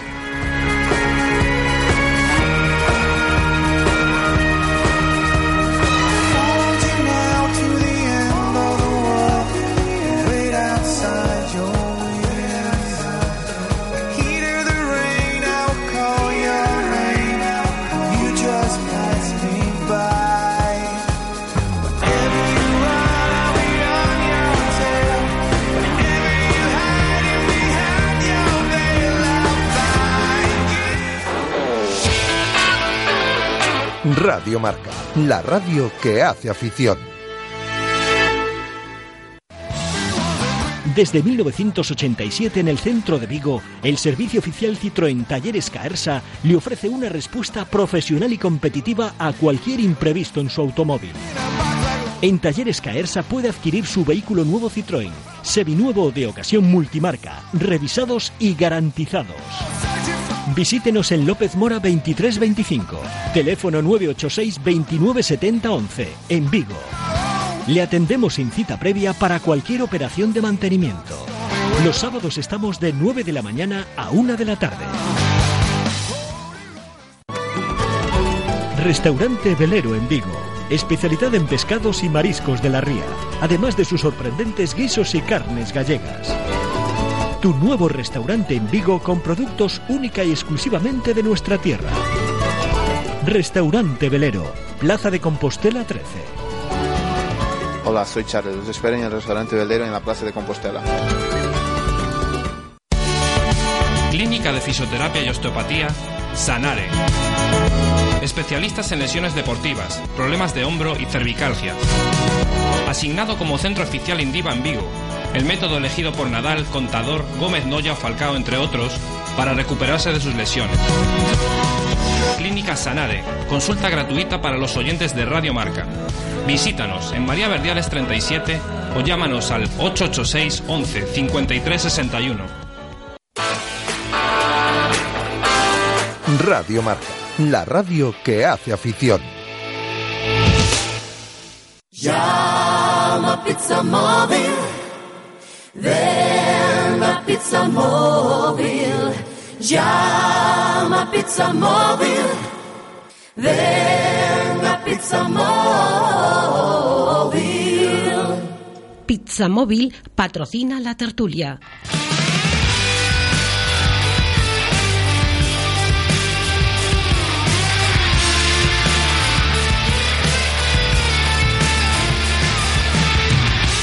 Hoy la tertulia va mucho más tarde, va mm, pues casi. Por cierto, hoy no tenemos el tiempo de todos los lunes con Javier Mate, poniendo la lupa a la actualidad del Celta. Javier Mate va a estar mañana eh, con nosotros. El Celta juega hoy, entonces pondrá la lupa mañana martes. Mañana en torno a la 1 y 20 del mediodía estará Javier Mate como todos los lunes, pero en este caso será martes. Y la tertulia llega más tarde, pues porque la primera hora de nuestro programa ha sido dedicado, ese programa es especial en memoria de eh, Pablo Beiro. Eh, Luis García desde Mediaset, desde 4, ¿qué tal? Muy buenas tardes. Hola Rafa, ¿qué tal? ¿Cómo estás? Pues aquí estamos, tirando. Pues bueno, me parece lógico. Estás griposo, ¿no? Bueno, flipas, macho. He cogido una gripe hace como 10 días, catarro, bueno, bueno, una cosa horrible y no la suelto. O sea, es que el problema es que no la suelto. Estoy viendo ahora un poquito la luz al final del túnel, ¿eh? Pero, Yo, te, pero yo te escuché, ya estabas con gripe, te escuché con mejor voz el día del, del día del derby, que lo estuviste comentando en marcador. Bueno, pues es que ese día, efectivamente, ese día dije, va, la típica gri- gripe tal de dos, tres días, más o menos lo voy haciendo y tal. Bueno, pues eh, me arrastré toda la semana. Yo pensé que eso era ya un poco el núcleo de la enfermedad y luego el jueves tuve que presentar y horrible y este fin de semana todavía. De hecho es que me, me entra la tos en cuanto hablo un poco. Así que hoy Víctor López va a tener que tirar de la tertulia, ¿eh? Bueno, bueno, bueno. Hola, Víctor. Hola, ¿qué tal, Rafa? ¿Cómo estás? Mira, Víctor tiene la voz perfecta, es una persona Bueno, que, como se, siempre. que, se, que se cuida. es decir, Pues te aseguro que a Luis lo he visto este fin de semana y no se le notaba nada. es que yo lo, lo vi, y yo es que yo no sé qué día fue, yo creo que fue el sábado, y tampoco noté nada. Pues yo he sufrido, ¿eh? Porque, o sea, en cuanto, al final, en cuanto tenía que decir tres o cuatro frases seguidas, ya tenía que decirle a Juanma una señal de tira tú, macho, que, que me ahogo, ¿eh? Bueno, bueno, pues eh, te tiraremos menos de ti, ¿eh? A- Es decir, no- ahora que lo dices, mm, sí recuerdo un tosido. Sí recuerdo un tosido. Pero, pero Pues como, no. era, como, como era sobre imágenes, no sabíamos de quién era. Claro, eh, eh, esos son los pequeños truquitos de la tele, claro. es decir, que el que tose no es el deportista en este caso, era el presentador. Era el presentador, efectivamente. No, y en un momento, si, me si me hacen reír, eh, ataque de tos. Y un momento que me tuve que dar la vuelta y todo, porque era lamentable. Bueno, tenemos partido esta noche, nos lo va a contar eh, Víctor además, allí estaremos en el Marcador, en el día de hoy es el show de Marcador, no es edición de fin de semana con Edu García, estaremos con Pablo Juan Arena desde las ocho y media de la tarde eh, contando el partido que se disputa en el Estadio Municipal de Balaidos. Abro, si os parece, con esa duda que nos eh, de la que hablábamos ahora con, con Guada en la última hora del, del Celta, aunque los dos apostamos por Charles en el once titular, eso parece. Bueno, pues parece que, ha entra- que hemos entrado en ese eh, en esa pelea, pelea deportiva, eh, sanamente deportiva, entre eh, Charles y la Ribey para ver quién se hace con el puesto. Tomó la delantera en, en Coruña, en Villazor, eh, Charles, y parece, parece que también la podría tomar esta, esta tarde-noche. Eso es bueno para el equipo, ¿eh? Que estén los, Hombre. que estén los dos picados deportivamente, eso es estupendo. Es buenísimo, y ha tardado demasiado incluso, ¿eh? O sea, yo a principio de temporada me imaginaba un duelo durísimo entre Charles y la Ribey por hacerse con la titularidad y realmente es verdad que la Ribey empezó de tal manera que parece imposible toserle, es que realmente empezó espectacular. Pero poquito a poco Charles no ha desesperado, ha ido entrenando bien, ha ido encontrando algún hueco, llegó la mala racha de la Ribey, llegó la sanción y empezó a funcionar, hizo el gol en Getafe, luego el último gol en, en Riazor y ahora mismo, eh, sí, yo también tengo la sensación de que hoy va a jugar Charles, pero es que el otro día le salió perfecto a Berizzo, porque hace el cambio en el marcaron los 11, claro, hace el cambio en el 11, marca Charles y marca la Ribey, o sea, le salió y- eh, eh, espectacular. Entonces ahora mismo, tome la decisión que tome, la sensación es que va a ser una decisión buena, ¿no? Porque los dos vienen bien después de marcar y tal, aunque yo creo que va a jugar Charles, y sí, me parece que es muy bueno para el equipo esta, esta pelea deportiva. A mí me parece la situación ide- ideal, eso es lo normal en, en cualquier equipo. Lo, lo que me extraña son situaciones como la, la del Real Madrid con Ancelotti, ¿no? que dice que hay cuatro futbolistas que, que tienen el puesto garantizado, pase lo que pase. ¿no? Eso es lo extraño, para mí eso no, no es lo normal en ningún equipo, o sea, porque provoca que en el resto pues caes en una relajación, en una apatía eh, que cuando entras al campo, pues, a lo mejor no entras todo lo enchufado que deberías entrar, ¿no? Y, y para prueba lo que pasó ayer en- con el Madrid, ¿no? Yo creo que, por ejemplo, los futbolistas que salen ayer, tipo Chicharito, pues no salen con, con ese ansia que se le espera para los minutos que puede tener, los que puede reivindicarse, ¿no? Un poco después de haber escuchado a su entrenador, también puedo entrar, entender que por ahí van los tiros, ¿no? Pero en el caso del Celta, creo que eso sí que pasó en el principio de temporada, en el que Charles pues, no, no tenía todas las opciones posibles, pero que evidentemente el Toto se ha dado cuenta y recuerdo haberlo dicho aquí en alguna tertulia que era importante cuando, después de la sanción de la Ribey, estaba recuperado que Charles no se desenganchara, ¿no? Y, y ahora es el momento en el que creo van a poder estar pugnando los dos por ese puesto y eso va a ser muy bueno para el equipo. Eh, y eso eh, supondrá que, que se enchufen, y eso, eh, de eso hemos hablado varias veces esta temporada, ¿no? Que cuantos más jugadores estén enchufados, cuanta más competencia exista por el puesto, mejor. Va a salir ganando el Celta en este caso. Sí, de hecho, eh, hubo un momento que la sensación que daba es que si Nolito, Leyal y la Ribey no estaban bien, adiós. Y luego le- ya incluso se redujo más. Llegó un momento que parecía que Nolito y Orellana eran el equipo, ¿no? Entonces, efectivamente, eh, ha ido encontrando soluciones, Berizzo, que le han llegado un poco, yo no sé si de casualidad, si de milagro, o realmente era lo que pretendía. Pero él insistió mucho con Pablo Hernández, por ejemplo, y parece que ya ha desistido, y sinceramente, el equipo lo ha notado para bien. Y, por ejemplo, encontró de repente en Augusto una solución un futbolista que en teoría es un llegador, un interior, que debería hacer goles, y le ha encontrado un puesto nuevo, que le está funcionando muy bien, pero es un jugador que gana para la causa, porque luego en ese puesto estaba eh, había un hueco ahí, eh, Alex López no acaba de confiar en él, aunque jugase bien, eh, Pablo Hernández mal, y de repente entra Augusto, mira, un jugador más para la causa. Y luego, Santi Mina, siempre, sus minutos han sido muy buenos esta temporada, siempre muy buenos, y ahora parece que Charles y Ribey están disputando puesto. O sea que, de alguna manera, ha encontrado ya que eh, al principio había como 11 jugadores, de los cuales 3 eran clave, y ahora da la sensación de que, al menos en la parte de arriba, hay ya 8 o 9 jugadores eh, que pueden entrar en cualquier momento en el equipo, y eso, eh, desde luego, es buenísimo, y de hecho se está notando en el equipo. El equipo está como más fresco y está mejor ahora mismo. Mm, Bueno, un poco lo que pasó también el año pasado, ¿no? Con Luis Enrique, que hizo Sí. muchas pruebas al principio, pero luego acabó encontrando un equipo y unas variaciones también, ¿no? Eh, quiero decir que a partir de ahora parece como que da la sensación de que el Celta tiene 15, 16 jugadores donde no se va a notar mucho si Eso entran es. unos o salen otros, ¿no? Eh, hoy, por ejemplo, pues no está Sergio Gómez, que a todos nos parecía pues como un experimento muy arriesgado el, el que jugase con- como lateral y bueno, pues no lo ha hecho mal en los partidos que ha estado, ¿no? Y ha, y ha ido cumpliendo. Bueno, pues tenemos la suerte de que hoy vuelve Hugo Mayo, en principio eso es bueno para el equipo, pero no estando Planas, no estando Sergio Gómez, el equipo pues no se resiente porque tiene dos jugadores que son eh, perfectamente válidos, ¿no? Yo creo que eso es un poco lo que nos va a, a llevar a ver al Celta en buena línea, eh, e imagino, de aquí a final de temporada. Ahora, eh, veremos qué pasa a partir de hoy, ¿no? Porque yo creo que el partido de hoy es el que va a marcar a qué va a aspirar el Celta en lo que queda de liga, ¿no? Pues yo me da la sensación de que Clarísimamente, a Sí, mi entender, sí. Si hoy gana el Celta, pues eh, ya estamos hablando de que el Celta solo puede mirar a quedar entre los eh, ocho primeros. Entonces, eh, ese sería su sitio a partir de ahora. Ya podríamos dejar de hablar de, de- de la permanencia como objetivo, algo que, si os fijáis, el Toto sigue repitiendo, ¿no? En todas las ruedas de prensa sigue hablando de el Elche, nuestra pelea directa. eh, después de Riazor dijo, nosotros seguimos en nuestra lucha por la salvación. Bueno, el Málaga esta semana, cuando ganó su partido, hablaban de que ya conseguimos la salvación, pues ahora es el turno del Celta, ¿no? De, después de este partido, si lo gana hoy, y la verdad es que hoy se ha puesto todo para ganarlo, porque el Elche, aunque no viene mal en el último mes, pues llega muy tocado a Vigo, con bajas muy importantes, no solo, bueno, de su hombre gol, ¿no? De su pichiche, de Jonatas y, y de los dos jugadores de defensa, del centro de la defensa, que también han caído. Yo creo que vienen bastante tocados y que es el momento en el que el Celta tiene que marcar ese punto de inflexión, ¿no? Eh, hoy va a pedir eh, diferentes peñas. mm, han solicitado que en el minuto 23, el dorsal de Michael Crondelli, pues el público de Balaidos eh, grite eso de Crondelli, quédate. Yo creo que va a llegar tarde el, el grito. Pero vosotros, si Luis no estuviese en Madrid como está en el día de hoy, si Víctor no estuviese en la cabina de Radio Marca como va a estar esta noche, si estuvieseis en la grada, ¿vosotros os sumaríais ese grito al Crondelli, Sí. quédate? Yo sin duda, ¿eh? A mí, o sea, yo soy muy de Crondelli. Me parece de esos jugadores que, que hacen que el equipo sea mejor prácticamente siempre. De hecho, cuando no está bien, por lo que sea, el equipo lo nota muchísimo. Yo tengo esa sensación. Pero estoy de acuerdo contigo, Rafa. Yo creo que el grito llega tarde o tardísimo. O sea, yo creo que no se va a quedar Crondelli.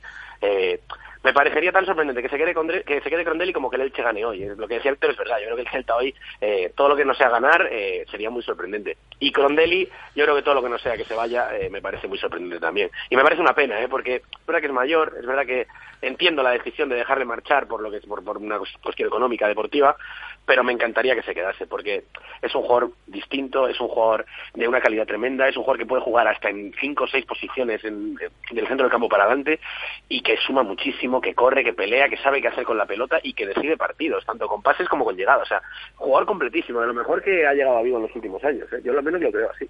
Sí, yo, yo también, yo por lo menos estaría a voces, ¿no? Pero que entiendo que se quedara, ¿no? Pero creo que eso llevamos haciéndolo unos meses, por lo menos desde aquí, desde Radio Marca, y, y no, no, no ha servido de nada, ¿no? Porque, bueno, la directiva entiende que ya tiene una edad, no quiere darle el dinero que él pedía y, y, bueno, parece que no hay ninguna solución, que, que él va a buscar una opción con, con un contrato bueno, con un contrato de final de carrera, en un equipo de, de mayor poderío económico que el Celta y es una pena porque el Celta va a tener que, que buscar un futbolista de estas condiciones y eso en el mercado me resulta muy muy complicado de encontrar ¿no? Eh, ¿Qué partido dibujáis en, en vuestra cabeza para esta noche? Yo estaba lo que decía Víctor, yo creo que el Celta llega en un buen momento y el Elche no. Yo creo que el Elche no. O sea, yo el, día que leí contra el Madrid eh, no me gustó nada. El, al Madrid le están creando muchos problemas muchos equipos en lo que llevamos de 2015. El Getafe, el Córdoba, eh, evidentemente ayer el Villarreal. Y el Elche no le creó ningún problema. O sea, es verdad que vimos un gran Madrid. Eh, vamos a valorárselo al Madrid, pero yo creo que también hay que ponerlo en el debe del, del Elche, que no estuvo nada, nada, nada bien en ese partido. Y además llega con bajas. Y el Celta llega después de ganar en Riazor. O sea, yo creo que todo lo que no sea hoy una victoria del Celta eh, me parecería muy, muy, muy sorprendente. No solo por la moral con la que llega el equipo, sino por el juego de los últimos partidos, porque juegas en casa y porque tienes la oportunidad de mirar hacia arriba. O sea, vamos, eh, serán todos los ingredientes, yo creo, hoy para que el Celta saque la victoria. Sí, y bueno, pues yo sinceramente el Elche, a, a ver, no, no creo que el partido del Madrid sea, sea el referente, porque evidentemente contra el Madrid pues todo es muy distinto a como sucede en el resto de la liga. Sí los partidos anteriores con el Rayo, con el Eibar, sí que sí que ahí pudimos ver un poco el, el nivel en el que está. En este último mes pues no han andado mal, la verdad. También un poco con esa con esa referencia de, de Jonatas a- arriba, ¿no? Que le está haciendo muchos goles.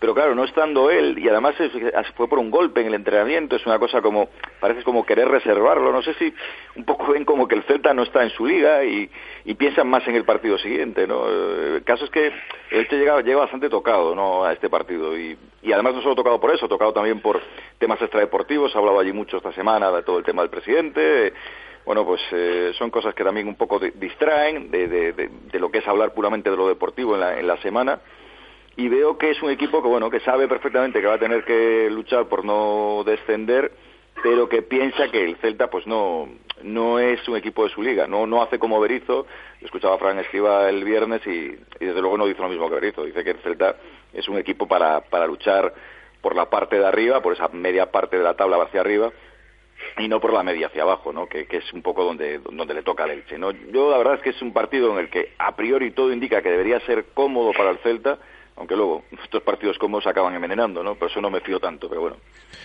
Vuel- Vuelve Hugo Mayo, es una excelente noticia, dos meses antes pues, pero Hugo Mayo mm, decía el pasado sábado que no sabe si está para, para 90 minutos. Lo cierto es que no hay laterales en el banquillo eh, para, para suplirlo.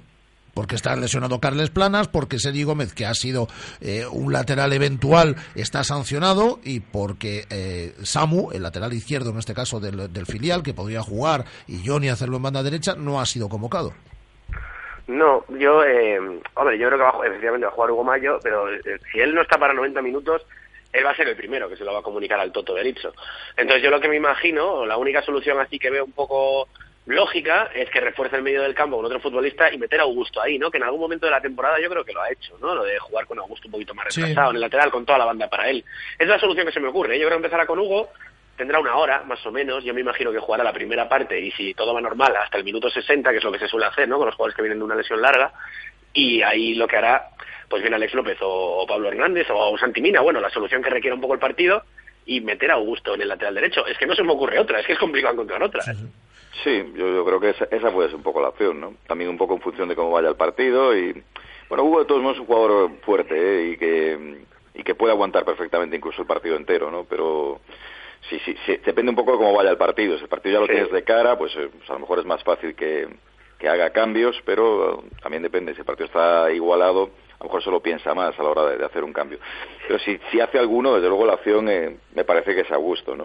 Aunque Augusto, sacarlo del puesto, como decía antes Luis, el puesto que le ha encontrado ahora mismo, es mejor no hacerlo, ¿no? Porque parece que está claro que el equipo, uno de los grandes motivos de su mejoría es haberle encontrado un puesto a gusto y un puesto que además está siendo vital para el equipo, ¿no? Pues para mí evidente, ¿eh, Víctor? O sea, yo incluso veo a Augusto por encima de su nivel de cuando jugaba a un gran nivel en banda, eh, como interior. O sea, es que le veo escandaloso en ese puesto. Me parece una sorpresa que ha sido, vamos, vital para el Celta. Eh, voy a despedir a Víctor, a Víctor López, eh, porque se tiene que ir. Y, y me voy a quedar un par de minutos con, con Luis. Eh, Víctor, nos escuchamos esta tarde-noche en, eh, en Marcador, en el show de Marcador en este caso. Un Vale, abrazo. eh, Luis, Luis, al final te tengo que dejar a ti solito. Bueno, intentaré, intentaré No, no, dos, eh, eh, cumplir la expectativa. Dos, dos minutos, pero la, la voz la tiene bastante mejor que a las dos de la tarde. eh, Ya, Yo creo que va mejorando según, según, según, avanzamos, van, según van avanzando, se va calentando la voz y va sonando mejor.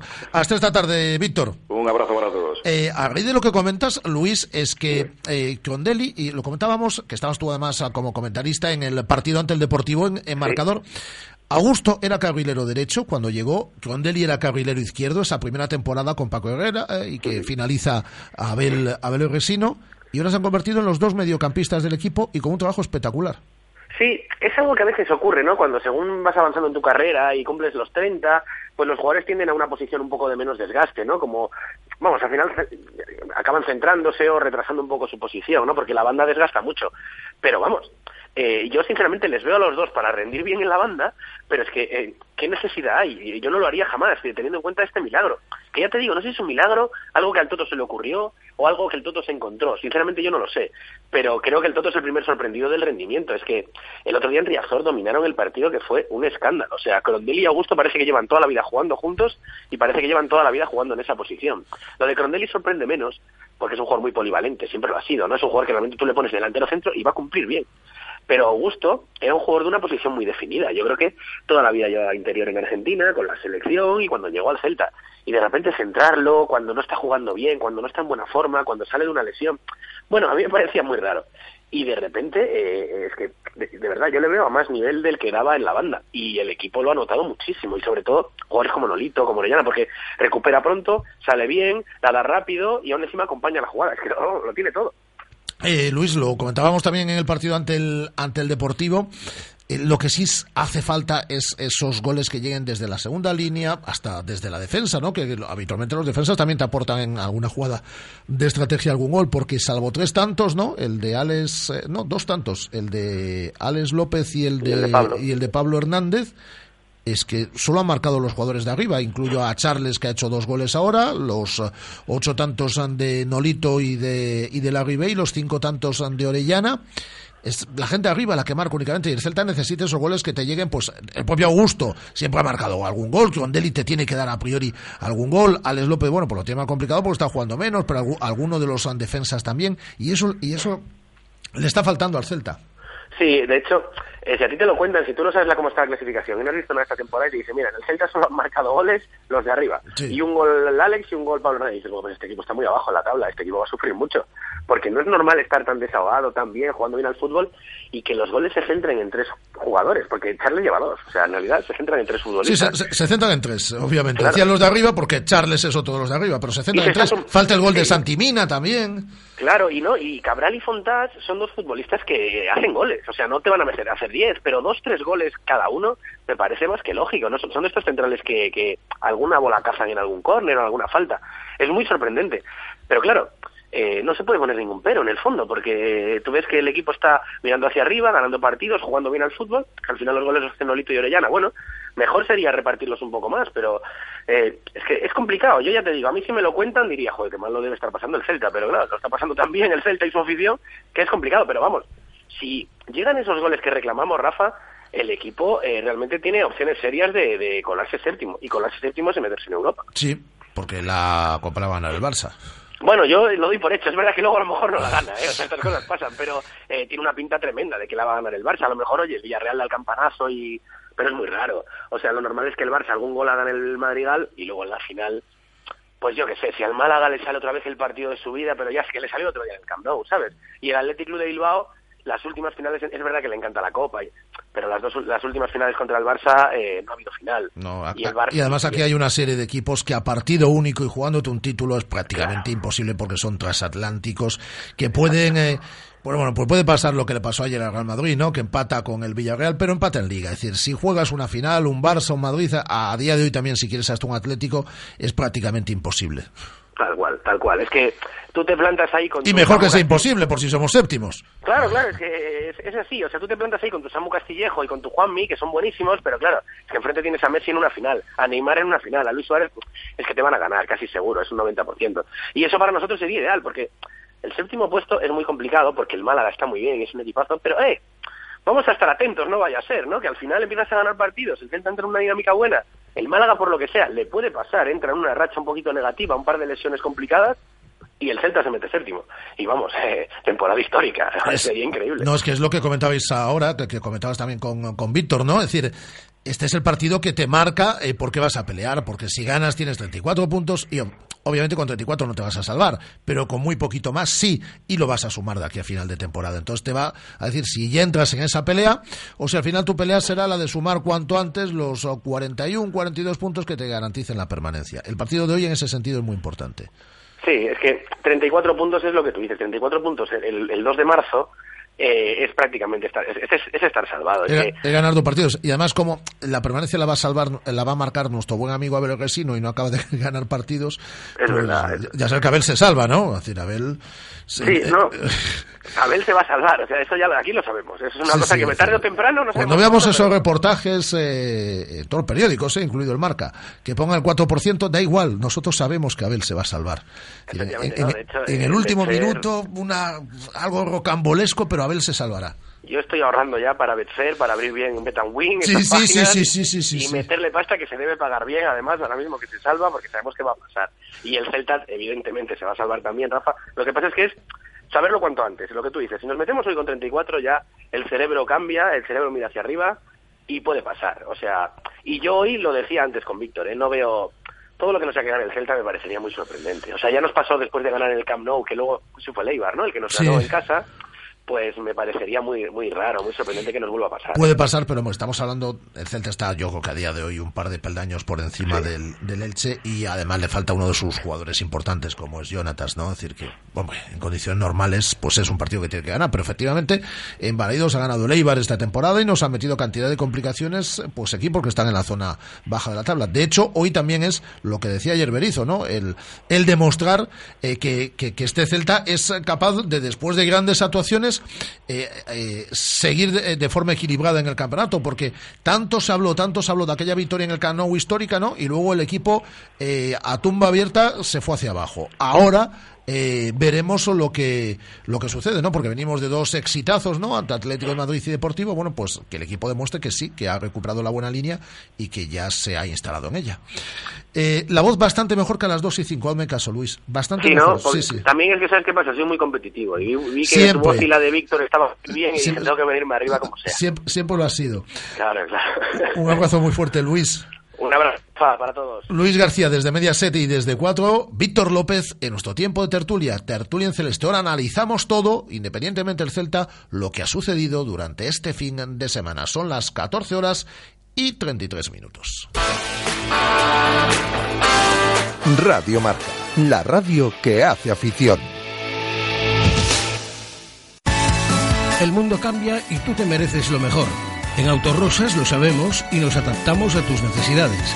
Te asesoramos en la búsqueda de tu nuevo coche para que disfrutes al máximo de la conducción. Autorosas es tu concesionario de ocasión, mantenimiento y venta. Estamos en la Avenida de Madrid 44, pasando el seminario, y también en la web autorosas.com. Autorosas, sponsor del Real Club Celta de Vigo. Restaurante Velero en Vigo. Especialidad en pescados y mariscos de la ría, además de sus sorprendentes guisos y carnes gallegas. Tu nuevo restaurante en Vigo con productos única y exclusivamente de nuestra tierra. Restaurante Velero, Plaza de Compostela 13. Hola, soy Charles. Los espero en el restaurante Velero en la Plaza de Compostela. Así suena un coche nuevo.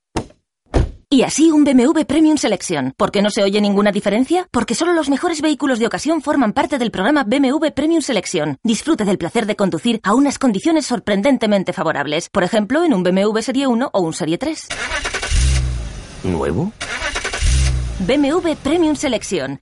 Celta Motor. Carretera de Camposancos, 115 Vigo. Más información en bmw.es barra Celta Motor. ¡Oh, quiero y pizzas, quiero y pizzas, quiero y pizzas ya. Las e-pizzas son la locura. Consigue tu premio seguro al hacer tu pedido online en pizzamóvil.es y podrás conseguir tu iPhone 6, más de 700 pizzas gratis y miles de productos Pizza Móvil. Oferta válida en establecimientos adheridos. Quiero y pizzas ya. ¡Somos la pizza! Radio Marca, la radio que hace afición.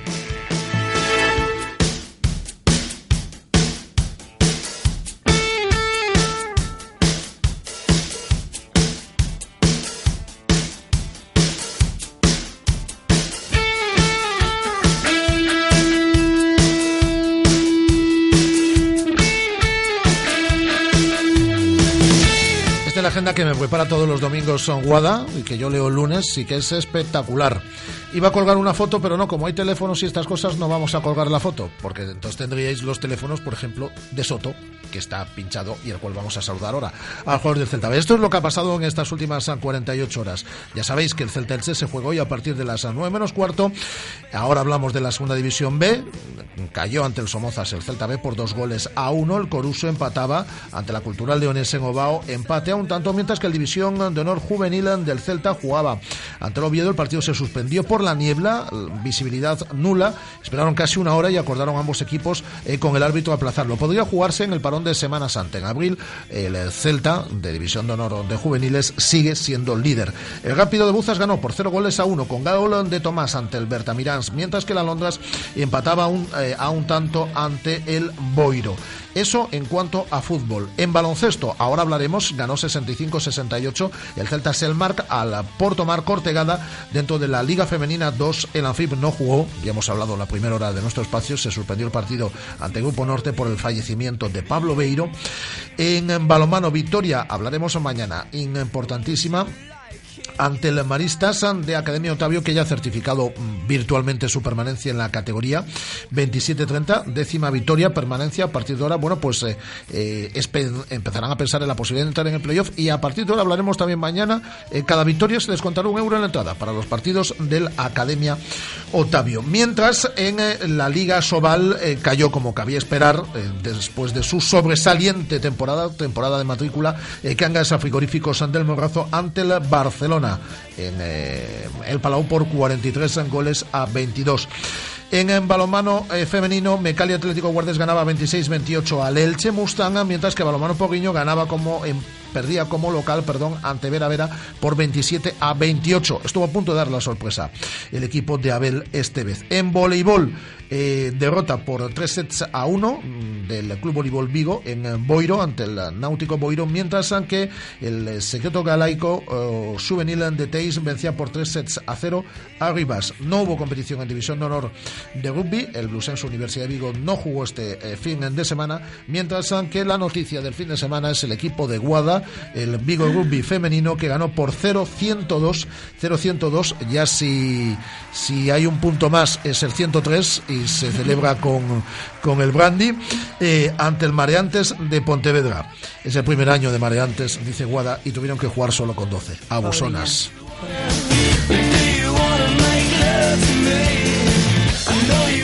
No se puede abusar del rival. Es decir, si juegan con 12, vosotras tenéis que jugar con 12. Pobriñas. Esta semana nos, nos tienes que traer aquí a alguien o tenemos que hablar con alguien de tu equipo porque Nolito es un crack. Nolito es un genio. Y Rubén también se porta muy bien. Vamos a hablar ahora de eso, pero no quiero que espere más a minutos al otro lado del teléfono que ya llevo unos cuantos. Soto, el jugador del Celta B, que ayer tenía el partido ganado ante el Somozas, minuto 89, y encajan dos goles en el... No, minuto 86, 87. Bueno, Pero sí, es decir, parte final del partido. Vas ganando 0-1, encajas un gol y en el descuento te, mar- te marcan el 2-1. Eh, Soto, ¿qué tal? ¿Cómo estamos? Hola, buenas tardes. Os ha visto un tuerto ya, decididamente, ¿eh? Bueno, la verdad es que lo de ayer... Hombre, y, y que hay que estar concentrado los 93 minutos. Sí, sí, eso siempre salimos a... Como te digo, lo de ayer es, no sé, es un tanto surrealista, que en el minuto, aguantando todo el partido, en el minuto 88, pues una jugada desafortunada en la cual introduzco el balón en mi portería y acto seguido sacamos de centro y el balón queda en un charco. Eh, se anticipan, nos mandan un balón a la espalda y un penalti bastante claro que, que bueno, que nos deja nos dejó con muy mal sabor de boca después del gran trabajo que, que hicimos durante todo el partido con las ganas que le habíamos puesto, que necesitábamos los tres puntos, porque sabíamos que era un rival que, que teníamos por debajo, que estaba cerca, de hecho ahora nos ha superado.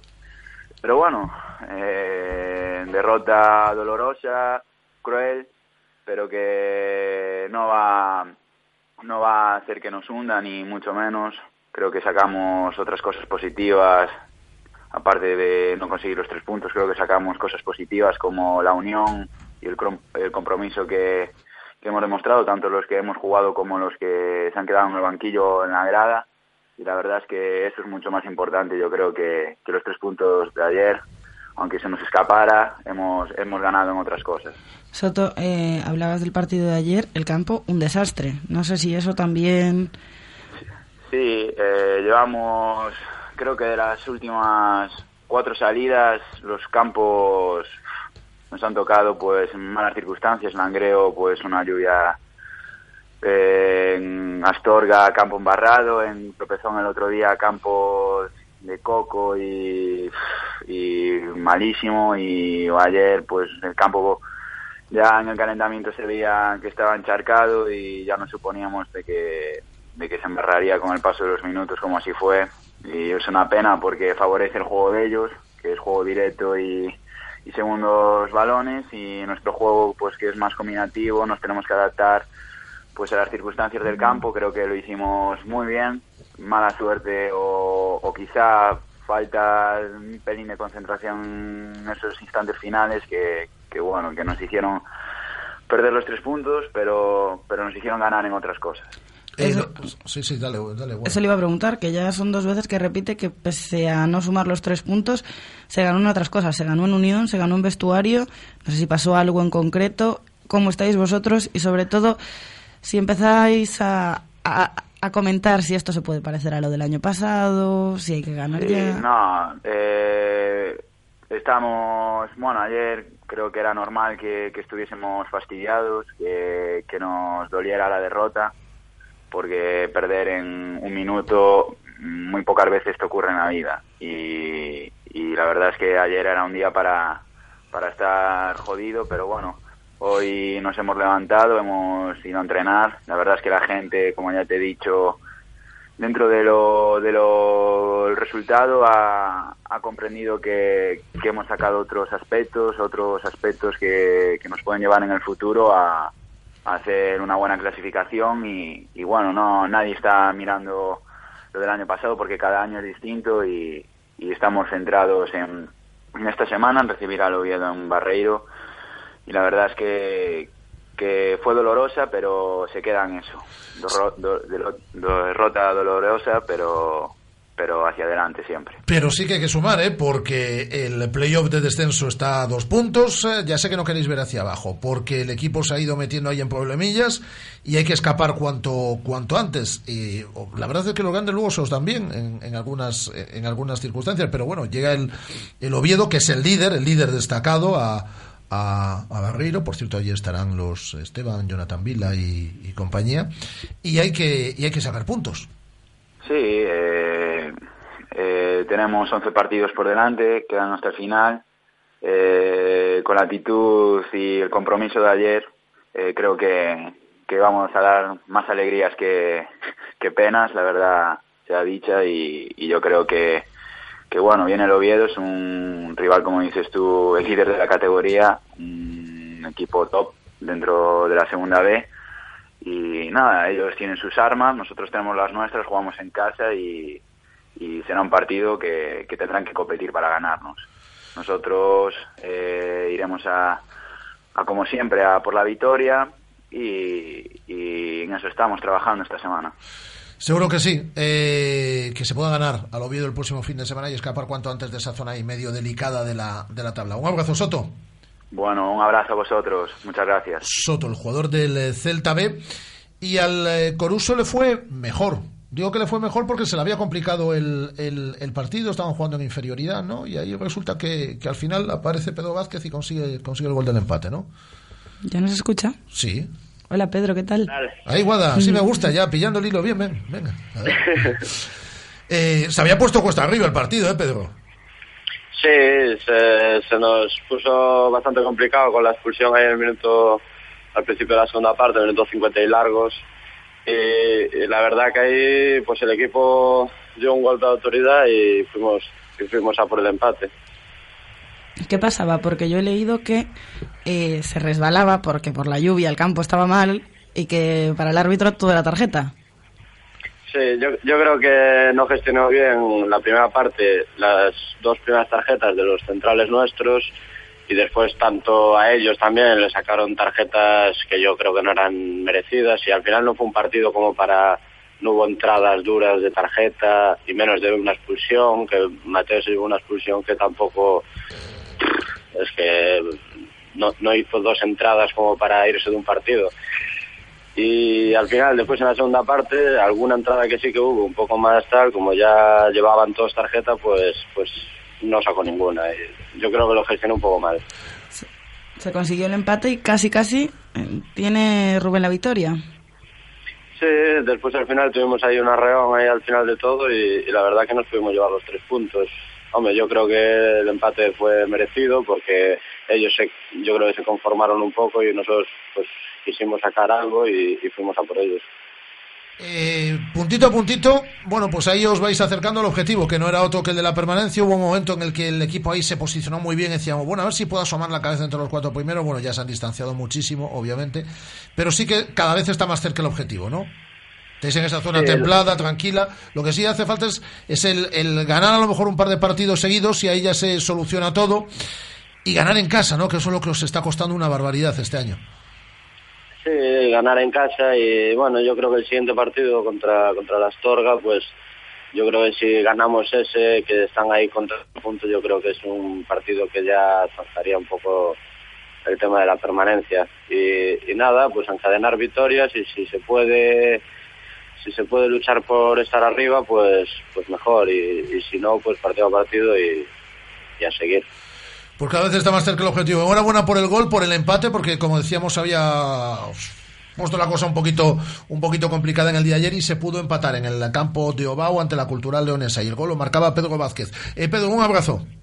Vale, igualmente. Este fue el repaso a la segunda división B. Ahora hablamos de polideportivo. Ya hemos dado todos los marcadores, pero vamos a felicitar a una de las grandes protagonistas del fin de semana. Radio Marca, la radio que hace afición. Sertec Vigo, tu servicio profesional de reparaciones en telefonía móvil, ordenadores y consolas. Reparamos cualquier marca y modelo, ofreciendo calidad al mejor precio. Ven y solicita tu presupuesto sin compromiso. Sertec Vigo, calle Teixugueiras número 19, portal 5, Navia. Teléfono 986 13 55 72. Oh, quiero y pizzas, quiero y pizzas, quiero y pizzas ya. Las e-pizzas son la locura. Consigue tu premio seguro al hacer tu pedido online en pizzamóvil.es y podrás conseguir tu iPhone 6, más de 700 pizzas gratis y miles de productos Pizza Móvil. Oferta válida en establecimientos adheridos. Quiero y pizzas ya. ¡Somos la pizza! Clínica de Fisioterapia y Osteopatía Sanare. Especialistas en lesiones deportivas, problemas de hombro y cervicalgia. Asignado como centro oficial Indiva en Vigo. El método elegido por Nadal, Contador, Gómez Noya Falcao, entre otros, para recuperarse de sus lesiones. Clínica Sanare. Consulta gratuita para los oyentes de Radio Marca. Visítanos en María Verdiales 37 o llámanos al 886 11 53 61. El mundo cambia y tú te mereces lo mejor. En Autorosas lo sabemos y nos adaptamos a tus necesidades. Te asesoramos en la búsqueda de tu nuevo coche para que disfrutes al máximo de la conducción. Autorosas es tu concesionario de ocasión, mantenimiento y venta.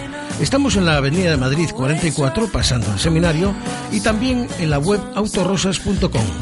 Autorosas, sponsor del Real Club Celta de Vigo. Radio Marca, la radio que hace afición.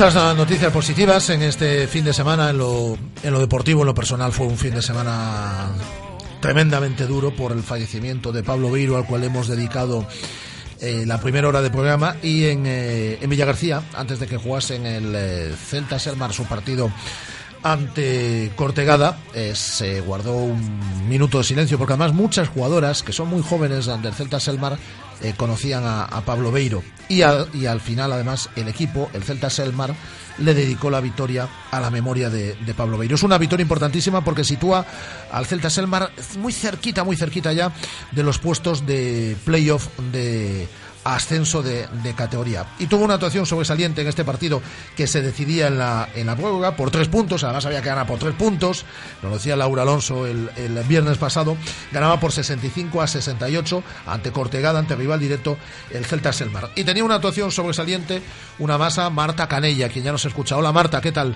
Hola Rafa, ¿qué tal? Fue un partido emotivo para vosotras también, ¿no? Eh, pues sí, desde luego. Eh, cuando nos enteramos, obviamente, guardamos un minuto de silencio por la memoria de Pablo, pero bueno, a partir de ahí ya empezaba la, la batalla. Y ganasteis la batalla. Además, eh, como gusta, bueno, como gusta, me dirás, yo prefería haber ganado de 20 y no sufrir tanto hasta el final. Pero bueno, al final sabe muy bien también esta victoria, porque además se consiguió por la diferencia que había que conseguirla. Y en la prueba un partido que fue ahí muy igualado también. Se consiguió con, al final, dos tiros libres de ella, además. Sí, sí, está que se sale, Marta. que va, que va. Estuve esos tiros libres, bueno, eh, nerviosa, no, lo siguiente. Y ese fue un partido de, de emociones desde el minuto uno, que si íbamos arriba, luego abajo, se nos iban. Luego forzamos la prórroga, nos, nos pusimos pálidas porque tiraron ellas sobre la bocina y empezamos la prórroga regulín y tal y luego nada, nos vinimos para arriba y nos llevamos el partido, como decís, por la mínima, por lo que necesitábamos, tres puntos. Sí, porque habían ganado ellas aquí en Vigo de dos. Sí, así es. Estáis a un partido de conseguir meteros entre las cuatro primeras. Sí, estamos en un partido, el fin de semana que viene juegan las terceras y las cuartas, Villa García y Arsil, a ver qué sale de ahí. Pero bueno, los, nuestro tema ahora es prácticamente no fallar en los seis partidos que quedan. Como muchísimo tenemos margen de error de un partido, pero nada más si queremos al final conseguir esa cuarta plaza. ¿Qué prefieres que pase? ¿Que pierda Villa García y poder pillarlos este, este, este fin de semana? o que palme Arsil y así lo metes también en la pelea y sois tres equipos los que vais a los que vais a luchar por ese cuarto, por esos, por esas dos plazas, vamos, la tercera y la cuarta. Pues es una difícil pregunta, como te imaginas, ya le hemos dado miles de vueltas. Y bueno, no sé lo que pasará, pero no sé, también Arsil este fin de semana estuvo un poquito peor, que casi da la sorpresa para mal, porque ganó de uno contra uno de los equipos de abajo. Esto nos hubiese venido de perlas ya, porque las metía más cerca de nosotras antes de tiempo. Pero bueno, mientras nosotros luego ganemos a Arsil mismamente y todos los demás partidos, pues estará en nuestras manos. No sé lo que nos vendría mejor, la verdad. 13 puntos hacías, ¿no? Eh, sí, así es. Bueno, bueno, y con buenos porcentajes. En tiros de dos, por ejemplo, 4 de 5, 80%. Y los dos que había que anotar, los anotaste. Sí, pero bueno, los tiros libres tampoco fueron muy allá. Si los hubiésemos metido antes de tiempo, igual no, no hubiese pasado esto. Bueno, metiste los importantes, que fueron esos dos últimos. sí, pero ya te digo, la verdad que es una algo que tenemos pendiente en el equipo en general, los tiros libres, tenemos un porcentaje muy bajo y son pequeños detallitos que al final los puedes pagar muy caros. Que al final suman, sí. Eh, eh, lleváis, eh, si no me equivoco, hablo de memoria, en 2015, siete victorias, una única derrota. Sí. Es una, es. una barbaridad. Si, si el equipo hubiese arrancado un poquito mejor, ¿no? Sí, ya te digo, no estaríamos, no estaríamos así. No, porque... no estaríais ahí en esa, en esa lucha contra el crono, porque está siendo una lucha contra el crono, ¿no? El, el, el meteros entre las, entre las cuatro primeras. Tal cual. Cuando empezábamos enero, yo mismo pensaba, Dios mío, todo lo que tenemos que hacer ahora para llegar a donde queremos llegar. Y mira, poco a poco lo hemos ido haciendo, pero claro, cada vez que ganas un partido no es suficiente, no has conseguido nada realmente. Lo único que hemos conseguido es poder mantenernos ahí y poder luchar por las opciones. Pero nada, simplemente ha sido eso, darnos más opciones. Si no, tendríamos que haber estado mejor al principio de la temporada. Eh, jugáis ante Pabellón Dorense, eh, este Navia, este próximo, este próximo sábado, seis y media de la tarde. Bueno, estos de los partidos que hay que ganar, porque hay una serie de partidos que tenéis que ganar sí o sí, y aún por encima tenéis que ganar por lo menos uno de los partidos ante los equipos de arriba, porque es lo que queda para meterse. Sí, como te decía antes, tenemos cuatro partidos que suelen encontrar aquí porque están por debajo de nosotras, que bueno, no son nada fáciles. Hemos sufrido en dos que ganamos fuera de casa contra los equipos muchísimo, de ganarlos también en el último minuto. Y bueno, por suerte ahora nos tocan aquí en casa. Y luego ganar uno de esos que son contra Ibaizábal o Arsil. Está muy bien. Bueno, cuando volvíes de Villagarcía, bueno, independientemente no del palo también de, de, la, de la muerte de Pablo Beiro y tal, me imagino que es, es un vestuario, el del Celta Selmar, que está pues eh, pues eufórico, euforio, eufórico digo deportivamente, por, por porque veis que, que la orilla está cada vez más cerca. Sí, sí, por fin nos, nos lo estamos empezando a creer pero bueno, eh, tampoco es, nos lo creemos en el momento del partido y la semana siguiente nos da confianza para seguir trabajando y ya está, pues eh, claro, la afrontamos pues con mucha ilusión y con ganas de que llegue el siguiente partido y salir a morder y a llevárnoslo como estamos haciendo últimamente. Bueno, nos vamos a invitar esta semana, ¿eh, Marta? A una serie de jugadoras del equipo, a ver si os apetece veniros por aquí por la radio y hablamos de esta temporada exitosa del Celta Selmar. ¿Te parece? Venga, me parece estupendo. Muchas gracias. Enhorabuena, ¿eh, Marta? Nada, vosotros. Eh, Marta Canella, la jugadora del Celta Selmar, victoria ante Villagarcía por tres puntos y están ahí iguada a, a un partido. Ellas fue más igualado que tu partido. ¿eh? Están a tope. Fue más igualado que tu partido. Desde luego. Eh, por cierto, eh, dinos eh, lo que hacen entonces eh, tanto el gran Nolito como Rubén Blanco. Os cuento, eh, Vigo Rugby Femenino necesita recaudar dinero para jugar la fase de ascenso, fase a la que renunciaron la temporada pasada por falta de euros, porque las cosas están como están en el deporte base, y entonces van a, bueno, hacer sorteos mediante rifas y demás. Para uno de esos sorteos, Nolito ha donado una camiseta que ha sido firmada por toda la primera plantilla, por el mismo Eduardo Berizo, por Gudel, por Carlos Mourinho, por el presidente, también firmaban esa camiseta. Se van a hacer rifas para el sorteo de esa camiseta. Nolito ha donado, ha donado también unas botas, que también se sortearán, firmadas, y eh, unos guantes de Rubén Blanco, también firmados. Muy bien, le vamos a dar bola, ¿eh? Durante esta, pero no porque es el equipo de Guada. Ya sino- os daré yo no mucho solo- la vara no a todos es el equipo de Guada, que también, rifas. pero vamos, pero además de eso, porque es un equipo de Vigo que quiere jugar una fase de ascenso y que se lo están currando. ¿Qué nos dice la gente, además de los muchos mensajes que leímos antes a través de redes sociales, Guada? Pues uno más de Fran nos dice, grande Don Pablo Beiro allá donde esté. Y manda un mensaje Ramón González Babé, tu presidente. Dice, se ha ido un grande. Pablo ha hecho muchas cosas por el deporte de esta ciudad, pero por encima de todo nos ha dejado una persona maravillosa, del que siempre guardaré muy buenos recuerdos. Pues este ha sido un programa especial, distinto. La primera hora dedicada eh, única y exclusivamente a recordar la figura de, de Pablo Beiro y esta hora, bueno, pues un poco más normal, ¿no? En nuestro formato ya más habitual. Eso sí, estas dos horas de radio han sido dedicadas íntegra a la memoria de una figura irrepetible. Repito, como es la de Pablo Beiro. Hoy no estaremos por la tarde a las 7, no tenemos nuestra programación de tarde, pero sí estaremos desde el Estadio Municipal de Balaidos en el show de marcador con Pablo Juan Arena desde las ocho y media contando todo lo que suceda en este Celta Elche. Hasta la tarde, Guada. Hasta la tarde. Hasta la tarde, Andrés. Un placer.